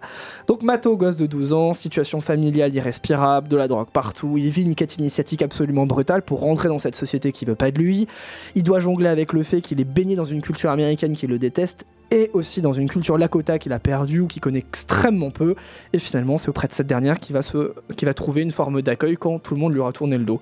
Personnage adorable, euh, tous les acteurs qu'on croise et tous les figurants ne sont pas euh, des professionnels, ce sont des gens qui ont été recrutés un peu, euh, à la louche par Gina Gamel et Riley. Euh, quelle bouffée d'air frais le personnage de Bill, quant à lui, raconte quelque chose d'autre. Alors Bill, c'est aussi... tous les personnages qu'on voit sont des Indiens Lakota. Et Bill, lui, il va prendre le chemin inverse, il va essayer de devenir pote avec des blancs riches et de voir si ça lui permettrait pas finalement de mettre le pied à l'étrier et de sortir de la misère. Évidemment, je ne vous révèle pas la fin. Et vraiment, bah, tout est beau dans ce film. La bande son est incroyable, la mise en scène est super, il y a un segment complet qui m'a vachement touché et il y a surtout une scène d'enterrement euh, traditionnelle Lakota qui vraiment m'a retourné et le film just- justifierait que j'y retourne juste pour ça. C'était vraiment un très bon moment, c'est un film magnifique, rempli d'humanité et je pense que vous verrez rien de mieux au ciné cette semaine. Euh, tu l'as vu où? Je l'ai vu au, au Tapcasty, il me semble. Voilà, euh, Tapcasty, euh, la concurrence, mais aussi euh, l'amitié, l'amour, euh, nos collègues, Les voisins. hein. les voisins. Euh, très bonne programmation. hein. Nos cérémonies, euh, Okusai, Warpony, ça mange bien au Tapcasty aussi. hein. Ils sont réputés pour aussi. Ah oui, Non. ça, ils n'ont pas usurpé leur réputation. Et euh, du coup, War Pony, un film que vous pouvez donc voir au Tap Castille, mais également aux alentours, euh, autour de chez vous. Il suffit juste de, ben voilà, de chercher. Et je pense que vous trouverez une salle autour de chez vous. Il suffit de traverser la rue, trouver un cinéma. et, euh, Ah, maintenant, c'est plus et ça. Maintenant, il faut juste faire un mètre. Faut, C'est faut vrai. tendre, Ouais. faut tendre le bras. C'est vrai, faut, Il faut juste- Non, donner son CV, tendre le bras. et Exact. Voilà. Bah, Donner sa carte. Mais, fi- mais finalement, c'est sa carte. Oui, si t'as pas ton CV, tu donnes ta carte. Bah oui. c'est ce qu'il a fait, Mathias. Il était à un mètre de toi la dernière fois. C'est vrai. C'est vrai en plus. hein. J'ai même pas tendu ma carte. Allez, pro- prochain film. Et c'est moi, le prochain film. Hawaï, euh, un film de euh, Mélissa euh, Drijard, avec euh, eh bien, une pléthore d'acteurs et d'actrices. Bérénice Bejo, Elodie Boucher, Émilie euh, Camp, Hey euh, Aïdara, Pierre de la, de la. Nicolas Duvauchel, William Legbill, euh, Leg- Legbill, pardon, euh, Manu Payette et euh, Thomas euh, Simeka. Donc un très gros casting pour un film de, pour un film de potes. Euh, L'histoire euh, est tirée d'une histoire vraie, enfin d'une situation qui s'est euh, vraiment passée. C'était le 13 janvier 2018. Il y a eu une alerte au missile balistique à Hawaï qui a été déclenchée. Et euh, donc ça c'est la partie vraie. Et la partie euh, filmique, enfin la partie film, c'est que c'est une bande d'amis qui est en vacances sur cette fameuse île. Et après cette alerte, ils vont se dire les quatre vérités. Et, ils vont vraiment s'avouer tout, euh, des choses qui ne se sont jamais dites auparavant. Mais le truc, c'est qu'en fait, il s'agit d'une fausse alerte. Et là, les vacances commencent. Donc, le postulat, euh, le, postulat de base, c'est un groupe de potes, comme on en voit tant d'autres euh, depuis quelques années euh, dans, le paysage cinématographique français, avec les petits mouchoirs, avec euh, Barbecue, avec précédemment, il y a quelques, il y a quelques semaines, La Main. Et là, donc, c'est encore un film de potes euh, qui qui se révèle un peu décevant pour moi euh, parce que euh, parce que je trouve que le film ne va pas suffisamment à fond dans ce qu'il dans ce qu'il a apporté en scène d'introduction. C'est-à-dire que l'introduction, elle est brutale. Elle nous plonge directement dans le film avec les différentes joutes verbales que se disent les, euh, euh, entre les amis. Euh, mais après, le film retombe clairement en tension et il devient léger à cause des situations euh, comiques. euh, limite, euh, cahier des charges, on est obligé de faire des, Ouais. des situations comiques parce que c'est une bande de potes.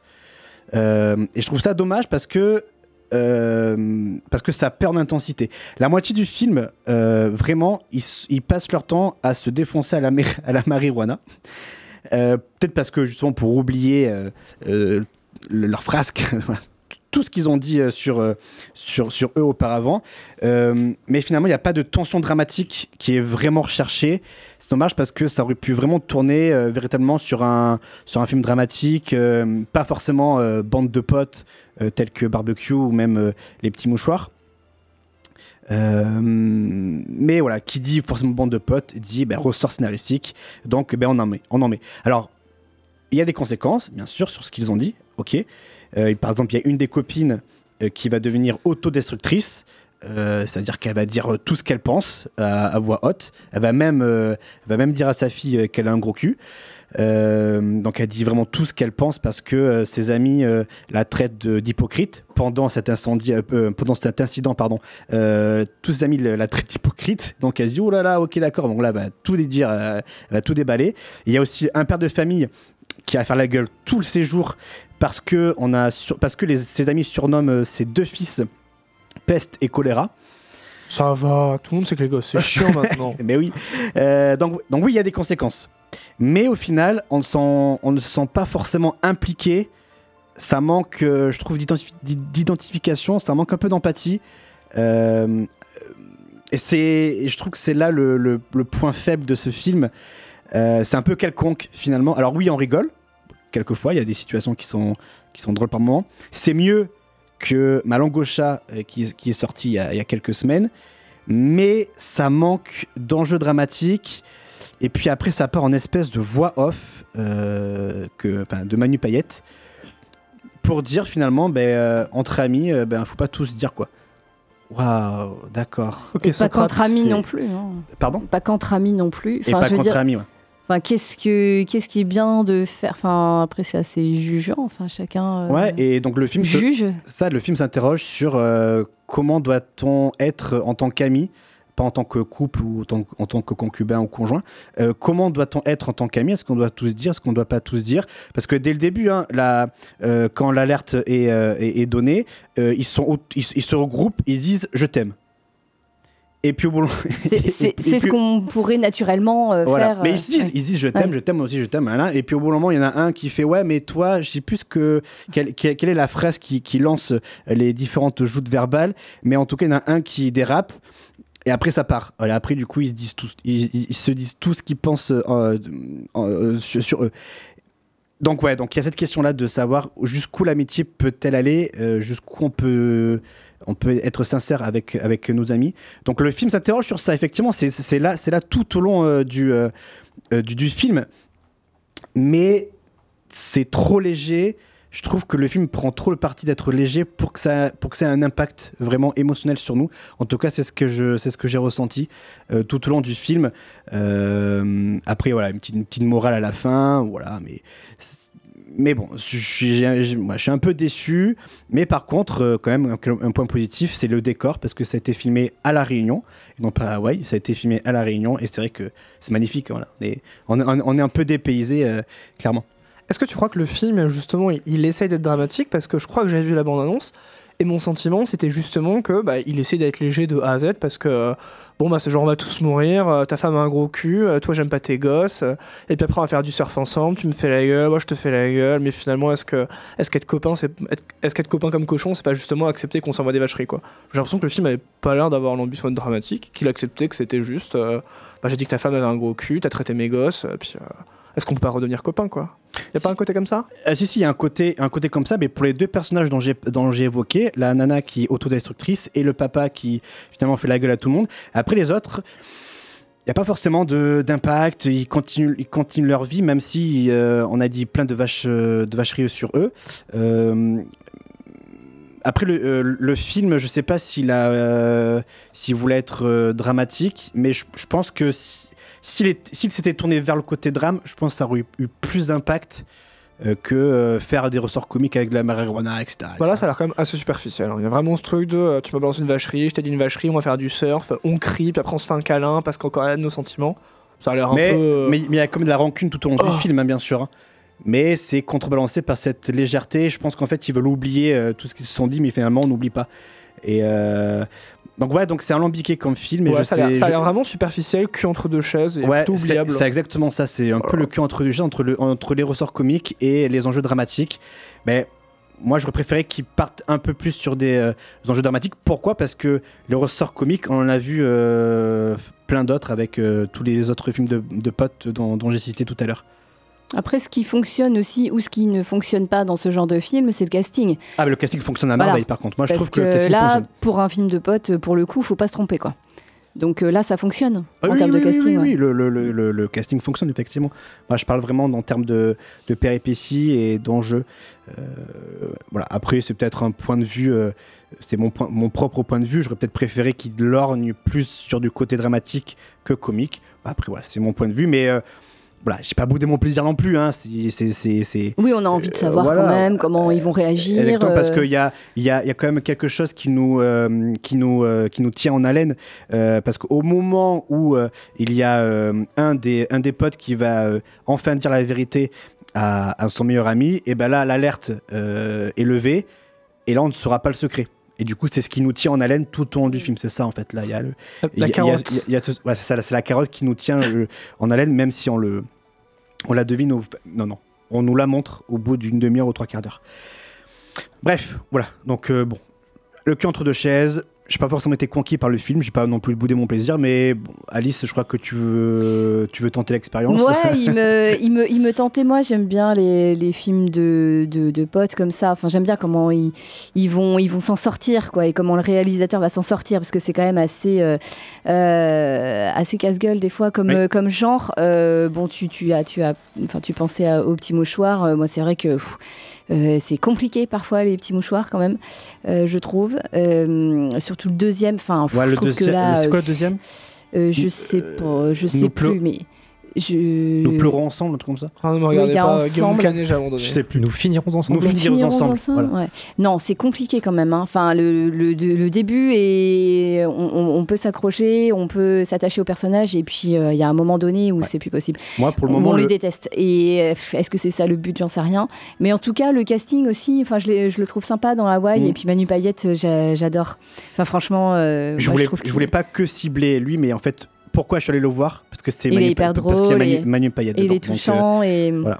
Et effectivement, il fait ce. bah, du coup, il joue le mec Ouais. euh, dont on va dire le secret que tout le monde connaît à part lui, et c'est lui qui joue ce mec-là.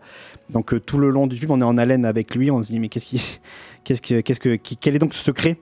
Et donc du coup, il va le savoir. Mais effectivement, En tout je suis- cas, le casting, moi, me parle plus. Enfin, euh, c'est que les petits mouchoirs, on en a ras la casquette aussi, je, je pense, Ouais. de, de cet entre-soi aussi. Voilà. Guillaume Et- Canet, et- ce message est pour toi. Et non, non, mais après, je déteste pas tout ce qu'il fait et j'ai une, voilà, j'ai de l'affection pour euh, certains, certains personnages et puis pour, euh, pour, pour quand même un petit peu sa bande. Mais c'est vrai que c'est trop larmoyant et puis euh, en, en fait, tu as l'impression que c'est pas, ils s'aiment pas quoi. Enfin, c'est ça Ouais. qui est compliqué. Donc là, je sais pas, j'ai pas vu Là- le film, mais, euh, mais, euh, mais il faut quand même que ça dégage une tendresse et une complicité, une, une, une affection particulière qu'on puisse s'identifier quand même à une bande de potes. Sinon, enfin, euh, l'intérêt où il est. Et je trouve que ça, du coup, ce que tu dis, ça manque dans le film. Ça manque là d'alchimie où, là, là, ouais, ça manque un peu d'alchimie. Là où, euh, par exemple, euh, je prends pour moi l'un des meilleurs films de, de, de potes. Un, il y a Radio Star.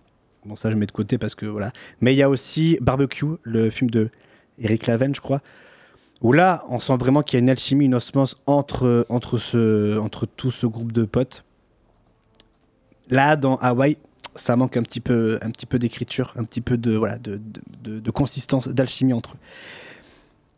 On va s'arrêter ici euh, pour, euh, pour Hawaii. euh, pour Hawaï pardon. On va parler du cours de la vie avec euh, Alice Oui. et de Sacra, la légende des demi-dieux. Mais juste avant, petite pause musicale. Et là, Alice, je me tourne vers toi. Oui, parce que c'est, euh, tu, euh, tu l'as dit tout à l'heure, un, un titre qui est dans Hawaï euh, de Four Non Blondes, What's Up, et qui est une chanson euh, magnifique. où Vous pouvez euh, la chanter à tue-tête. Exactement. Et il est 20h05 sur Radio Pulsar. Elle et sera on dans se Les Gardiens retrouve 4, si ça se trouve. Juste après. Ah, c'est possible. Ça peut. à tout de suite. 25 years and my life is still trying to get up that great big hill of hope for a destination. I Realized quickly when I knew I should that the world was made up of this brotherhood of man. For whatever that means. Into a crisis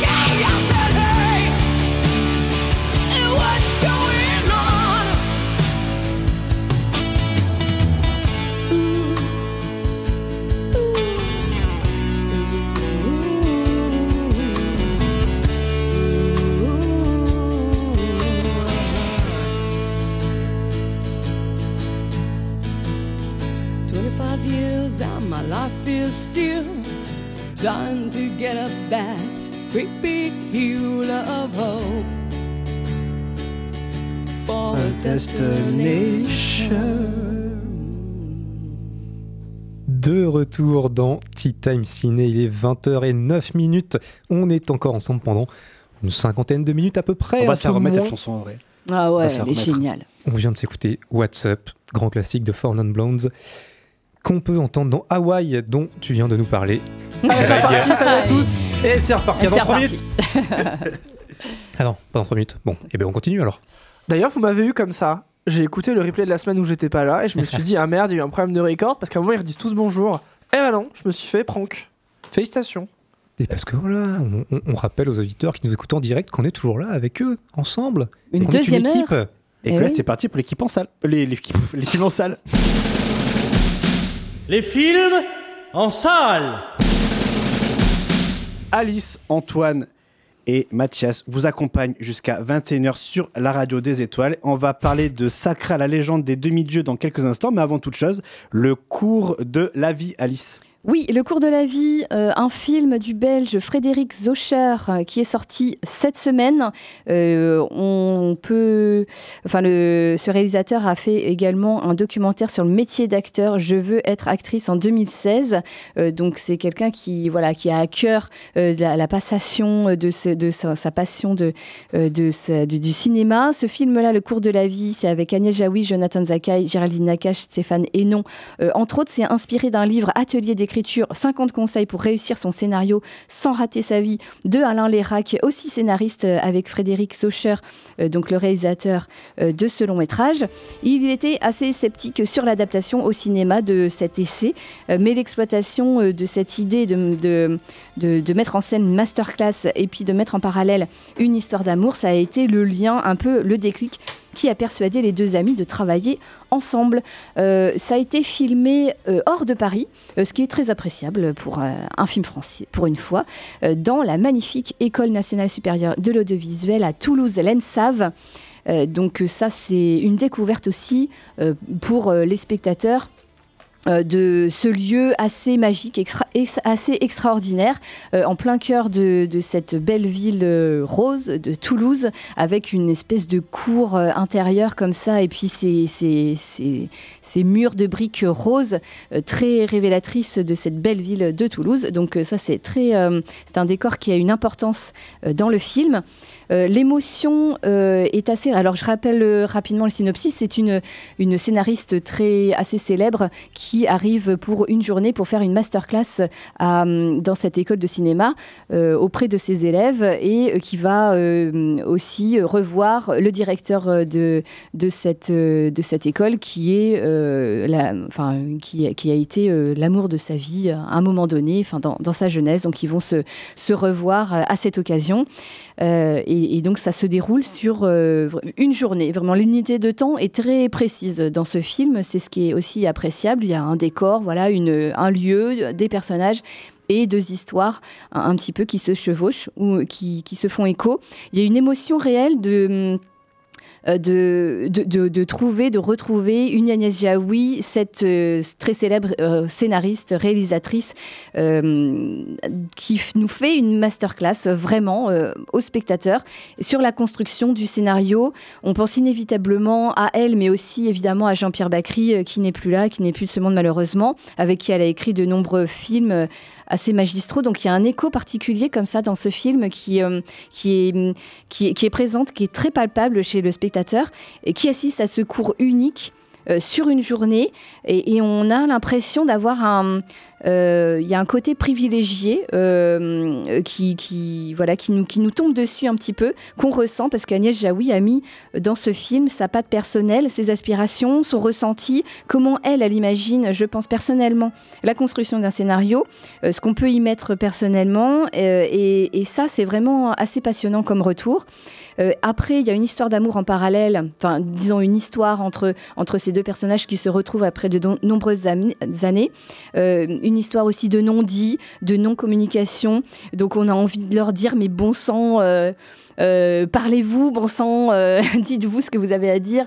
Il y a un, petit peu, un côté un peu frustrant comme ça de ces deux personnages-là qui hum, n'arrivent pas à communiquer, qui, qui n'ont pas réussi aussi à communiquer à un moment donné de leur vie, et puis finalement qui ont voilà qui ont continué leur vie euh, avec des, des- peurs, euh, des doutes, et, ça euh, c'est vrai qu'on a envie de, euh, d'en savoir plus et puis de, leur- de leur parler vraiment directement.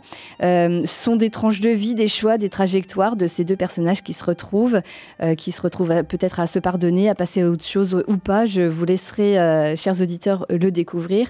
Euh, et hum, alors moi j'ai une petite réserve sur euh, le jeu des acteurs, sur euh, Agnès Jaoui et Jonathan Zakai. J'arrive pas trop à savoir si ça fonctionne tous les deux à l'écran. Leur complicité, pas forcément évidente à l'écran à, déceler. Voilà, je- c'est un peu dommage parce que du coup on, on a envie d'être attaché à eux et il y a quelque chose qui m'a un petit peu bloqué. Mais en tout cas. Il y a une vraie immersion dans cette école qui est très belle, voilà, qui est très bien amenée.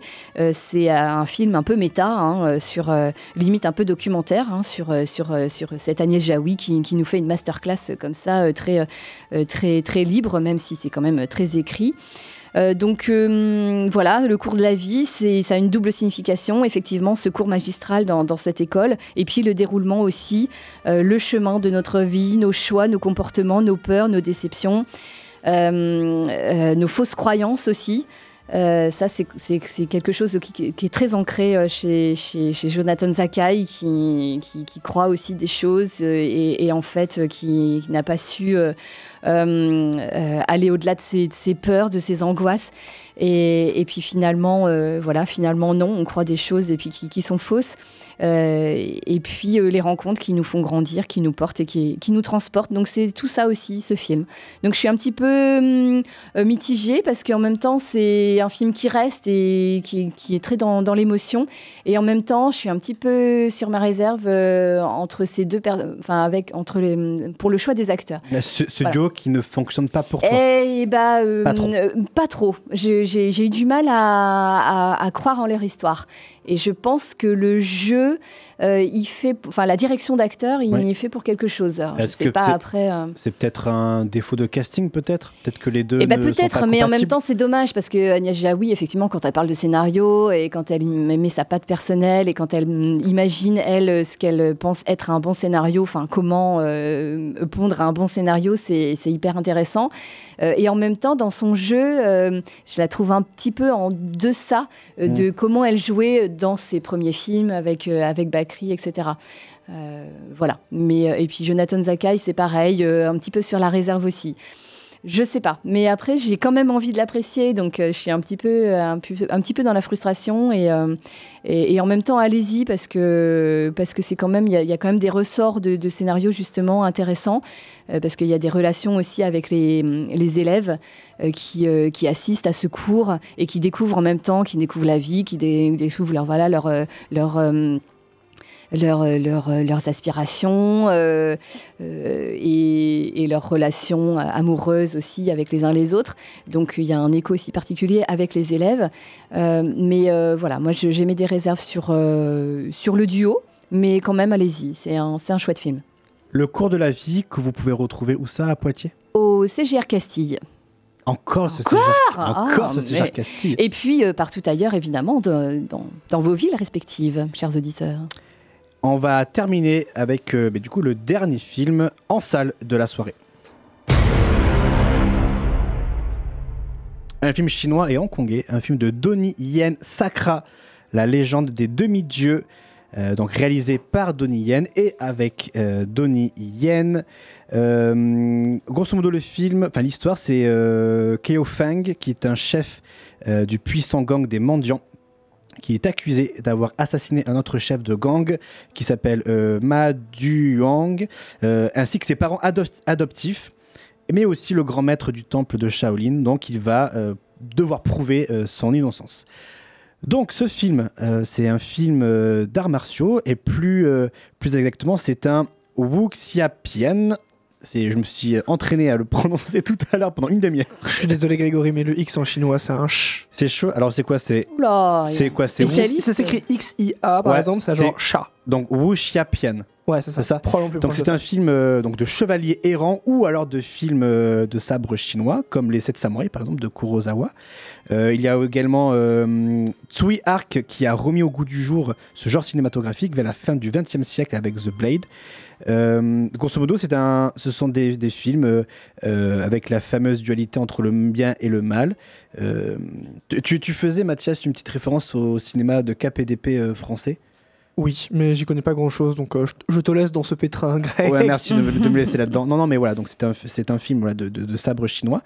Euh, donc Donnie Yen connaît ce genre puisqu'il a fait de nombreux films euh, d'action en exploitant les arts martiaux, comme dans Ip Man ou bien Raging Fire ou encore bah, récemment, à plus petite échelle, dans John Wick 4, que- parce qu'il fait le, il interprète le méchant. Mais donc ici, le réalisateur, c'est le réalisateur Donnie Yen qui malheureusement, eh bien, ne nous captive, ne nous captive pas tant que ça en tant que conteur, parce que le, malheureusement le film est long, euh, très long. Le film dure 2h10 et ça traîne, ça traîne. euh, euh, L'histoire n'avance pas. Franchement, c'est- vraiment dommage parce que le film avait veut nous raconter plein de choses, veut nous raconter une, des, des légendes, des, des mythes comme ça, mais malheureusement, ça ne prend pas. Euh, on a connu Donnie Yen dans des films comme je le disais, euh, euh, tels que Raging Fire ou même la saga Hitman. Là, il, voilà, il, mal- c'était pas lui le réalisateur, donc il était au service de la narration. Là, bah, je trouve que en tant que réalisateur, il filme une, adap- une adapta- adaptation du roman euh, Demi-Gods and euh, Semi-Devil de Yin Young, bah, sans finalement de fulgurance. Il nous ennuie fermement et c'est dommage parce qu'au-delà de la lenteur de son récit, quand il s'agit vraiment de filmer, de l'action, en termes de chorégraphie, je trouve que voilà, il nous fait passer des très bons moments euh, d'action et, de combat. Euh, après, voilà, si vous êtes adepte de ce genre de, de film asiatique, ben, je pense que vous pourrez trouver euh, votre, votre, ben, votre bonheur. Il y a Guillaume qui est allé le voir, Guillaume Boucaud, que j'embrasse, qui est allé le voir ce matin qui m'a aussi dit qu'il était un petit peu déçu, qui me rejoint sur ce que je dis parce qu'il dit que le film effectivement est très long pour ce qu'il euh, raconte et paradoxalement c'est ça qui est bizarre, c'est que l'histoire elle est vraiment résolue bizarrement parce que c'est fait en 5 minutes, il y a le générique et après Donnie Yen mise tout sur sa scène post-générique pour faire une suite et dans cette euh, scène post-générique, eh bien, il te finalise tout le film. Il te finalise tous les enjeux, il te finalise euh, tous les arcs narratifs de tous les personnages qu'on a rencontrés tout au long de ces 2h10 de film. Mais on a envie de lui dire, mais pourquoi t'as pas fait ça euh, pendant les deux heures où on s'est fait chier? Et c'est ça qui est dommage avec ce film, c'est que pendant qu'on s'ennuie, on essaie tant bien que mal de se rattraper à l'histoire, de se dire attends mais c'est qui lui, Que- quelle est la relation avec euh, avec elle, avec lui, et voilà donc on se perd un, peu- un petit peu dans son histoire parce que c'est lent. Par contre, il arrive à nous captiver quand il quand il s'agit de faire des scènes de de- d'arts martiaux avec euh, des avec des bah, une sorte de magie un peu d'action un peu su- surnaturelle parce qu'il vole C'est- vous savez quand ils sautent vous avez déjà vu des films euh, chinois asiatiques comme ça c'est que quand ils sautent ils en ont l'impression qu'ils volent. Bah, c'est ça en fait quand euh, quand ils filment des scènes d'action. Donc ouais, c'est un public je pense que c'est un public qui s'y connaît en termes de de Wu Xiapian de Merci. voilà. Euh, mais en tout cas, moi, je ne- je n'ai pas été transcendé par l'histoire parce que justement, euh, Donnie Yen n'est n'est pas arrivé à rendre intéressant euh, son histoire.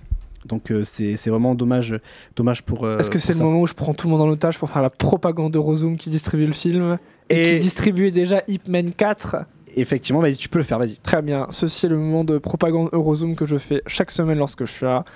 Le film est distribué par Eurozoom, il sort en mai au moment du festival de Cannes. Ça va être leur film le plus important de l'année, probablement, puisque, puisque Eurozoom a toujours pris l'habitude de sortir leur plus gros film commercialement parlant pour le festival de Cannes quand les salles sont un peu, un peu calmes. Donc voilà, allez donner de l'argent à Eurozoom et à Mel Lacombe parce que sinon j'aurais jamais le film comme Promaret. Donc euh, allez, vous, allez vous farcir euh, Donnie Yen dans Sakra. Même si vous l'avez pas aimé dans Hitman 4, même si c'est moins bien, allez le faire parce que sinon j'aurais pas d'animation japonaise. Merci beaucoup. Ceci est un message du comité de propagande pour Eurozone. Message de désespoir d'illimite de Mathias. Euh, Sakra, la légende des demi-dieux, voilà ce que je pouvais en dire sur ce film. Et nous allons pouvoir passer au dernier film, cette fois-ci sur les plateformes de streaming et plus particulièrement sur Netflix. On y va pour le jingle. Les films Sur Netflix. Et c'est un film avec Alban Lenoir qui a pété les records de visionnage sur Netflix. Et le film s'appelle Antoine. Aka. Que tu as vu et, Also no has. et que j'ai vu. Donc euh, bah, je t'en prie. À toi l'honneur. Oui, tu me regardes bizarrement. Non, je, je sais pas, j'attends, j'ai peur de ce qui va se passer donc euh, j'attends. Euh, pourquoi avoir peur? Euh, Parce qu'on te connaît. Mais non, mais non, pas de souci, vous inquiétez pas, ça va très bien se passer, puisque Aka donc est un film de Morgan S. Dalibert. Euh, Morgan S. Dalibert qui est un grand ami de, de- d'Alban Lenoir, ils se connaissent depuis des années. Ce film-là, ça fait même à peu près 15 ans, je crois, une quinzaine d'années qu'une première mouture du scénario avait été écrite, euh, qu'ils avaient écrit ensemble déjà à l'époque, et, euh, et c'est un film qui leur tenait, qui leur tenait à cœur. Euh, Morgan S. Dalibert, il est aussi chef-op, c'était notamment lui le chef-op sur Balle perdue 1 et 2, qui sont deux autres films d'action avec Alban Lenoir qui sont sortis précédemment sur Netflix, euh, qui étaient, ma foi, très très bons, euh, très, très quali. Et dans ce film-là, qu'il euh, qu'il réalise, donc Morgan Dalibert, c'est son premier film en tant que réalisateur, on va suivre Adam Franco, donc interprété par Alban Lenoir, qui est un agent infiltré un, un tueur à gages, enfin surtout un agent infiltré, qui donc effectue le sale boulot à peu près partout où c'est nécessaire de le faire quand on l'appelle, qui va là se voir proposer une nouvelle mission, intégrer une organisation mafieuse en France, dont le parrain est interprété par Eric Cantona, qui est absolument parfait dans ce rôle-là, pour déjouer un attentat terroriste imminent dans la capitale française. Euh, vraiment, c'est très, très, très bon. Vraiment très quali. Euh, J'ai énormément aimé le film, que ce soit dans sa mise en scène, parce que clairement, pour moi, je trouve qu'il n'y a rien à dire. C'est carré, c'est bien foutu, il y a beaucoup de plans assez ingénieux, et ce, euh, dès, le, dès la séquence d'introduction, mais tout au long du film, dans la manière de filmer l'action, dans, dans la manière de, de, voilà, de construire les plans. C'est vraiment bien foutu. Il y a également une utilisation du son qui est, euh, qui est assez intéressante à plusieurs moments également. Franchement, techniquement, pour moi, il n'y a rien à dire. C'est nickel. C'est du très très bon et je te rejoins sur la fameuse scène d'introduction et même d'autres scènes qu'il y a tout au long du film. Mais j'ai en- encore en tête le plan séquence euh, dans, euh, dans le. Enfin voilà, je vais pas dire où, mais Dans euh, une- dans grotte. Oui, une- oui, c'est la- séquence d'intro. Oui, c'est la sé- séquence d'intro. Et effectivement, je trouve qu'elle est surtout bien gérée en termes de- d'espace euh, parce qu'on ne se perd jamais et la caméra est, euh, filme très lentement ce qui se passe et même si c'est très lent, et ben il se passe toujours des trucs dans le cadre et c'est très très bon, c'est génial. Euh, pour développer, du coup, je pense qu'on peut le faire parce que c'est la séquence d'intro qui nous présente, du coup, Adam Franco, euh, interprété par, par Alban Lenoir, qui est giga musclé. Il a fait de la, il a fait de la muscu, là, il a poussé à la salle pendant, pendant 3-4 mois. Ça se voit, ça se sent, il est large il en impose, ça fonctionne très très bien. C'est moi qui lui ai filé le régime et tout, c'est moi qui lui ai filé euh, tout ça. Ben, je- je- J'imagine bien. Euh, va falloir continuer un petit peu, attends. Euh, mais voilà, dans, dans cette séquence d'intro, tu l'as dit, c'est un plan séquence. Donc bon, voilà, classique plan séquence d'ouverture pour, euh, pour euh, présenter un personnage. On va suivre Adam Franco qui, en gros, dessoude des gens, histoire qu'on comprenne que c'est un gars qui est un peu énervé. Mais en fait, très rapidement dans ce plan séquence, on va plus du tout suivre Adam Franco, mais on va suivre les gens qui sont, euh, assaillis. Et, euh, euh, le, personnage va finalement partir un peu plus loin dans la grotte. On sait plus trop, on, voit plus en fait le, personnage. Juste, on voit des flashs lumineux, des coups de balle, et, euh, juste on comprend que bon, il est en train de dessouder tout le monde. Et on a juste euh, au premier plan de, de ce plan séquence qui s'arrête pour devenir un plan fixe, un mec euh, qui est assailli, qui finalement juste se cache. Et, et on, on- on- on regarde juste ce mec qui est caché derrière une caisse ou je sais plus quoi. On voit au fond très loin des flashs, des cris, des gens qui volent euh, sans même pas voir le, le personnage. Et finalement, on le voit revenir pour éclater finalement ce dernier gars qui se cachait, le pauvre, qui, qui n'avait sans doute rien demandé, si peut-être, mais, euh, mais voilà, qui se cachait là depuis le début. Et, euh, et finalement, bon, voilà, euh, Alban Lenoir le- l'éclate euh, comme, euh, comme du popcorn. Et Et, vrai vraiment, seule- très rapidement, c'est très efficace. On comprend que bon, voilà, c'est un, un mec qui est puissant, qui est énervé, assez taiseux et, surtout qui fait peur. Puisque du coup, dans ce plan séquence, on suit pas que lui, on suit aussi les gens qui sont assaillis et qui ont peur quand il est là. Et, et donc, c'est vraiment assez, assez bien foutu pour, pour présenter le personnage. Et, euh, et voilà, de, de bout en bout, techniquement, c'est assez, assez nickel. En termes d'écriture, là encore, je trouve que c'est du même acabit. L'histoire, elle est prenante. On est très très vite pris par l'histoire, par ce rebondissement ensuite, par les développements des personnages qui sont aussi vraiment, je trouve, bien foutus, que ce soit donc Adam Franco, Alban Lenoir, le parrain, donc comme j'ai dit, qui est joué par Eric Cantona. Il- est qui, trop bien, lui. Qui tient parfaitement le rôle. Ah ouais. Voilà, en, en parrain derrière son bureau, le cigare au bec, euh, avec son petit accent du sud. Bon, voilà, ça, ça fonctionne parfaitement. Euh, le terroriste principal, qui va être un peu le, le- le méchant du film, euh, tous ont droit à des développements, tous ont, on, on comprend qu'ils ont, euh, qu'ils ont des failles, qu'ils ont des. C'est pas juste des, des archétypes, ils ont tous un background euh, qui, est, qui est distillé savamment tout au long de l'histoire. Ils ont tous une histoire, ils ont tous une famille, ils ont tous des, des choses à cacher, des, des fêlures, même s'ils sont, même s'ils sont tous. euh, bon, voilà, c'est des truands euh, ou, Des euh, ou- des tueurs, des, des pourritures. Voilà, ils, ils ont tous un background qui est, qui est vraiment bien foutu.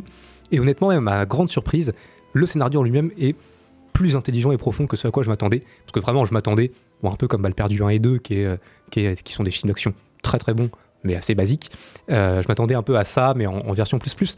Non, là, je trouve que, sans trop en dire, il y, a- du politique derrière. Ça parle de mise en cause de l'État français euh, sur ses, rapports à, l'Afrique, les activités de l'État français en Afrique, la corruption des politiques en France. Parce que bon, des films qui parlent de corruption politique, euh, il y en a plein. Mais généralement, même quand c'est des films français, on parle plutôt de la corruption des pays politiques justement africains ou, euh, euh, d'Europe de l'Est ou ce genre de choses-là. Non, non, là on parle de la corruption des politiques français euh, qui sont eux aussi des pourritures, qui, euh, profitent de l'Afrique, de l'économie africaine, qui, euh, qui piochent quand il faut et qui, euh, qui lâchent les gens euh, une fois qu'ils en ont plus besoin. Et vraiment, voilà, même dans, le, dans le message, dans ce que ça traite politiquement, je trouve qu'il y a, y a plus que ce à quoi je m'attendais, c'est-à-dire un film d'action bien foutu, mais basico-basique. Non, non, même là, c'est plus que ça. Et, euh, et donc ça, j'ai trouvé ça chouette aussi. Et puis voilà, pour revenir au côté action, bon, ça claque, ça, ça pète, c'est même assez brutal par moment, très brutal. Euh, ça, euh, ça saigne, ça, ça pisse du sang, voilà. c'est- Préparez-vous, c'est pas. euh, Il y a des choses, c'est montré plein champ, quoi. hein, c'est euh, c'est c'est des mecs qui sont pas éclatés hors champ. Non, non, il y en a qui prennent cher et c'est euh, c'est montré à l'écran. Euh, c'est par moments assez brutal. Et, et bon, bah, malgré tout, à titre personnel, je trouve que c'est c'est assez cool et ça change un peu. Et puis, et puis juste le, le- le casting, quoi. On l'a dit, mais Cantona est parfait en, en parrain. Euh, on a Thibaut de Montalembert, que euh, beaucoup connaissent du coup pour son rôle de Mathias dans 10%. Euh, cet agent, bon, lui aussi un peu véreux, etc. Le- là, qui joue un espèce de conseiller, euh, euh, conseiller politique, en gros, conseiller du ministre. Oui. Ah, il a bien la tête de l'emploi. hein. C'est vrai qu'il a, il a un côté très euh, bourgeois, grisonnant, Paris 16. euh, je vais prendre un matcha, s'il vous plaît. Quoi. Il y a un peu ce côté-là. Euh, je vais prendre un match là et puis je vais te filer le, et puis je vais te filer le, le contrat de- d'agent infiltré qui Monsieur ne doit surtout pas euh, savoir. pas de soucis, ça va se faire. euh, les Exactement, là. Ouais. c'est exactement ça. Euh, et ça fonctionne très bien. Et puis, euh, et puis Alban Lenoir, quoi. Alban Lenoir qui vraiment a, enfin moi je trouve a rien à, envier dans ce film à un, à dans Le Transporteur ou dans, euh, ou dans Un homme en colère de Guy Ritchie. Franchement, il est, parfait dans le rôle, ça lui va, ça lui va parfaitement. Et, euh, et franchement, on y croit, quoi. Moi, j'ai pensé tout au long du film, je parle pour le personnage de Alban Lenoir, j'ai pensé à un Denzel Washington dans euh, Man on Fire. Euh, un petit peu, euh, avec euh, cette relation avec le, le- le petit garçon là de Eric Cantona, enfin je, je sais plus comment il s'appelle le, le garçon. Oui, le, le fils Voilà, de le Cantona, le mais, fils du parrain. Du coup, j'ai trouvé cette petite relation et, et dans ce film-là, j'ai plus l'impression j'ai plus l'impression que c'est un, un, un Denzel Washington plus qu'un Jason Statham. Là où Balle perdue, c'est clairement un Jason Statham dans Balle perdue 1 et 2. Là, je trouvais plus la subtilité d'un jeu comme Denzel, ce qu'a pu faire Denzel dans, dans Man on Fire. Et c'est ce qui donne toute la palette euh, artistique, on va dire, euh, de Alban Lenoir, qui est passé euh, d'un mec dans Camelot à un gars euh, de, de, Washington ou même de, de, Jason Statham. Et le mec, voilà, il- je pense qu'il va encore nous, nous prouver et nous montrer encore plein de choses et j'ai hâte de Ouais, voir ce qu'il va faire pour la suite. Il le dit lui-même, alors il n'a pas envie de, de rester que dans ça, parce qu'il aime aussi euh, faire des, des rôles assez, assez différents et d'autres propositions. Malgré tout, c'est un gros gros fan de, de- de cinéma d'action. En interview, il en parle tout le temps, euh, que ce soit bon, voilà, les, les grands classiques, euh, que ce soit asiatiques ou, ou occidentaux, et, et il s'en inspire. Et c'est dommage. et il adore ça, et il adore faire ses cascades lui-même. Il explique aussi beaucoup, en fait, très peu de cascades où c'est pas lui qui le fait, 95% des, des trucs dans le film, c'est lui qui les fait, et, euh, et il adore ça, et, euh, et on, on sent qu'il se donne, et ça se, ça se voit à l'écran, ça, se, sent. ressent.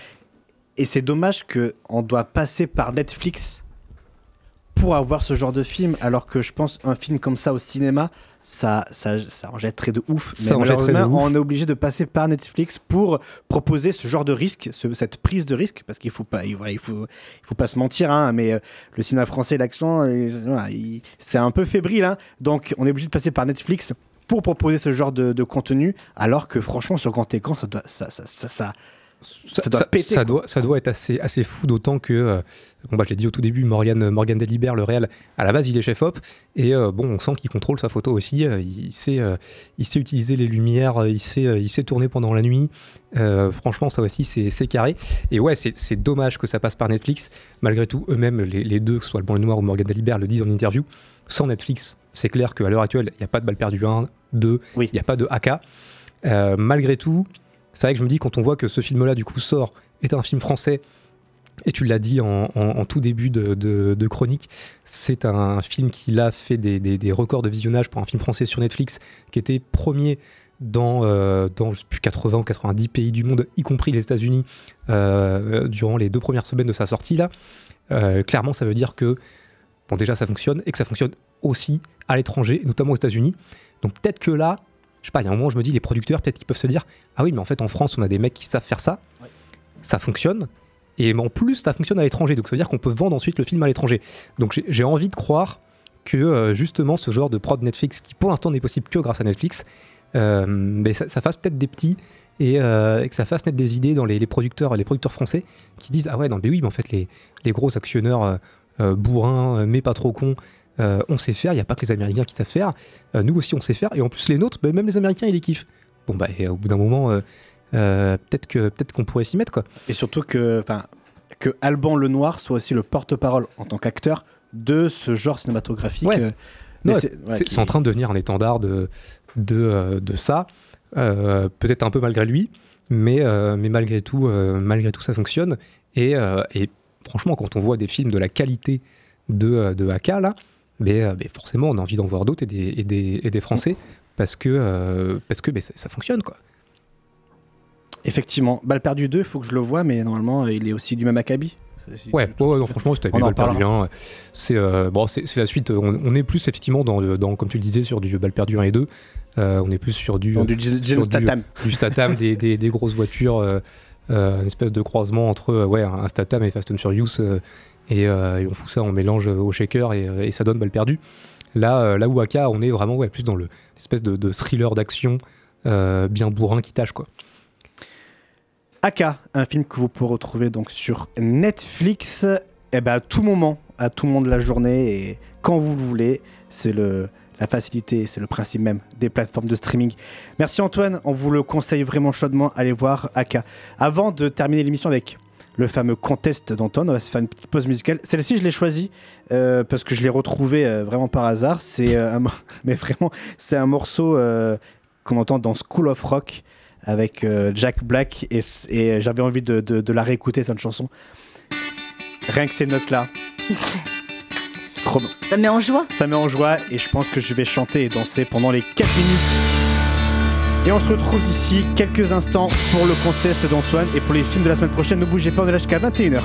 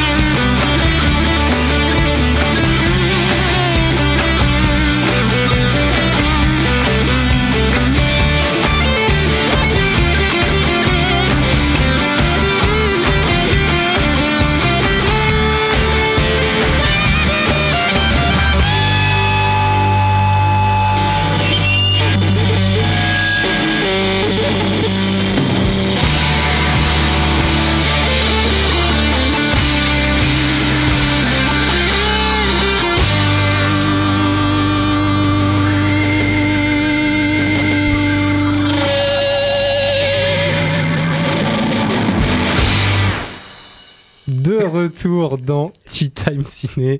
La Il dernière est 20h41 minutes. On est encore ensemble pendant un gros quart d'heure à peu près pour terminer cette émission, notamment par le contest, la bagarre finale. Euh, Qu'est-ce qu'on vient de s'écouter, Greg Un morceau de School of Rock, c'est la fin du film où là il y a tous les enfants qui euh, jouent devant un public euh, enragé et euh, endiablé, même enragé. Tout, vous mettez tous les superlatifs, vous mettez tout ce que vous voulez et surtout avec un Jack Black immense euh, dans ce film. Je vous le conseille chaudement et euh, en- je le disais hors antenne, c'est quand j'ai un coup de blues direct, c'est School of Rock et je me mets- je mate ce film et ça repart. bon. Et ça repart. Allez, tapis pour euh, les films de la semaine prochaine. Ah, c'est c'est ça le tapis pour la semaine pro- D'accord. Sans transition, sans bonsoir. transition. Avec toujours Antoine, Mathias et euh, Alice, on vous accompagne. Il reste un gros quart d'heure, on va se faire le contest. Mais avant toute chose, qu'est-ce qui se passe la semaine prochaine au niveau des salles, Alice? Alors, au niveau des salles et puis de Cannes, parce que c'est le festival de Ah Cannes qui commence la semaine prochaine, mardi prochain. Mais du- dans, dans deux jours. dans deux jours, du 16 euh, au 27 mai. Euh, et à cette occasion, euh, sortira Jeanne Dubarry euh, en séance euh, du coup spéciale, enfin euh, dès mardi soir, euh, n'est-ce pas Antoine? Avant-première, Euh, effectivement, on peut le dire comme ça, en tout cas sortie euh, anticipée d'un petit jour euh, de Jeanne Dubarry, effectivement, de, de Maïwen, pour l'ouverture de Cannes. Ouverture hors compétition, euh, Jeanne Dubarry effectivement, de et avec Maïwen et avec aussi Johnny Depp. Euh, sortira en salle aussi euh, la semaine prochaine Fast and Furious 10. Oui Euh, Eh, Louis mais Le je serai pas- Terrier. Je serai pas là pour en parler, mais oui Euh, Peut-être Jeanne sera là pour en parler Là, la semaine je prochaine. je crois ne qu'elle sera pas là, donc, euh, malheureusement, bon, me- bah, oh, bah, malheureusement, Ah, personne sera là pour en parler. Oui, c'est dommage. Je ne serai pas là la semaine prochaine Voilà. non plus, moi d'ailleurs. C'est vrai Je serai là pour chier dessus. Bah, Il y attends, aura personne la semaine prochaine. Ah, pas la semaine prochaine. Ah merde, t'es là, Alice Hmm, Je suis pas sûre. Donc, Bon. euh, a priori, dans deux semaines, Bon, on, sera dans là. deux semaines. Voilà. Euh, Ramona fait son cinéma sublime, Humani avec Gérard Depardieu, L'homme debout avec Jacques Gamblin et L'arbre à vœux, un film d'animation. Voilà pour les films de la semaine prochaine. Merci Alice. Eh bien, on va pouvoir passer de suite au contest avec l'immense Antoine. Le grand. Monte le son, monte le son. Mais c'est pas trop quand même, merci. Le contest, le Tea Time Contest, le test pour savoir si vous êtes au courant de l'actualité cinéma du moment. Des déclarations, uniquement des déclarations ce soir d'ailleurs, pas de questions, pas de, pas de charade, euh, des déclarations voilà, basico-basiques, classiques. Il faut retrouver qui a prononcé ces mots. Celui ou celle qui trouve marque un point, celui qui marque le plus de points a gagné des points et est content. Voilà, bravo à lui ou à elle. Euh, c'est formidable. Voilà, c'est le principe. C'est basique, c'est simple. Normalement, vous devriez comprendre. Non Merci, mais il y a un cadeau quand même à un moment donné. Euh, Bah, je ne sais pas. si, si. Ben, Une t'as- place plein pour Fast and Furious 10 au CGR Castille. Non, Tu as mais plein de cadeaux dans ta cave, euh, Antoine. Notre dernière émission, c'est le 2 juillet, C'est vrai. en direct. C'est le 2 juillet, donc t'as- t'as jusqu'au 2 juillet pour trouver un cadeau. Une rencontre avec Manu Payet. Ah ouais, ça, Ça peut. moi ça j'achète pourrait. direct. Euh, ben, je vais réfléchir à ça. Mais alors, mais du coup, des cadeaux, il faut quoi Il faut des cadeaux que pour le premier, pour le podium Ah pour, bah, euh, ouais, pour le podium. bah Oh, T'as ouais. plein de cadeaux dans ta cave, je rappelle. Mais euh, parce que si si c'est pas podium, tu vas avoir du mal à avoir des, des cadeaux. toi. Ouais, bah euh, peut-être que je vais rattraper mon retard. hein. Qui sait? C'est vrai. Mais il Ouais. reste euh, ouais 2 juillet, ça veut dire quoi Il reste, euh, Ouais. il Il reste reste pas longtemps. hein. 4 émissions, je Il crois. reste un mois et 4, demi, 5, ouais. 4, 5 émissions. Si tu baillonnes Greg et Mathis, c'est faisable. Hmm. C'est Bah faisable. oui, c'est pour ça. Non, mais je reste euh, dans la compète. Euh, en tout cas, la compète, ça redémarre. C'est parti. Vous êtes prêts? Oui. Allez, vas-y. Let's go. Première déclaration. Je voulais montrer une ville au climat très particulier. J'ai réfléchi pendant plusieurs années Frédéric sur les inspirations du film. En y repensant, ce sont surtout les films noirs qui m'ont inspiré, ainsi que les films étranges, à Ah, je l'image de ceux réalisés par David Lynch. Il y a aussi Le Privé de Robert Altman, mais également beaucoup de films de Brian De Palma. Mon idée avec Under the Silver Lake était de Robert Mitchell. David Robert David Mitchell. Robert Mitchell, pardon. Oui, j'accepte Robert Mitchell. mal. David Robert Mitchell, un point pour Greg. Euh, mon idée avec Under the Silver Lake était de montrer la face sombre de la ville, bien qu'il y ait eu énormément de films ayant évoqué le sujet avant moi. David Robert Mitchell qui a été interviewé à l'occasion de la diffusion de son film au Forum des images, qui propose actuellement une rétrospective consacrée à Los Angeles. Voilà, avec Ah, plusieurs yes. films autour de cette ville euh, diffusée au Forum des images, dont Under the Silver Lake de euh, David Robert Mitchell. Voilà pourquoi il faisait l'actualité. Et il fait doublement l'actualité, puisque j'en profite pour euh, préciser que ce film-là sera diffusé le mardi 30 mars au CGR Castille dans le cadre d'un ciné-club avec Filmopolis. 30 mai. 30 mars 30 mai, pardon. 30 mai. 30 mai, 30 mai. Euh, Excusez-moi, bien sûr. Euh, non, non, ça arrive là, ça arrive vite et fort. C'est pas dans, c'est pas dans, dans un an. Euh, non, non. Under Silver Lake, le 30 mars au Castille, Non, au 30 CGR. mai. Le 30 mai. Ah bah, il putain. va pas y Ah, arriver. et enlève mars que, parce Ouais, que t'as écrit mars. j'ai écrit mars. J'ai écrit mars devant moi. Tac, voilà, j'ai écrit mai. Mardi 30 mai. Là, tu coûtes 30 mai, elle est con- plus- C'est dans quel contente. cadre?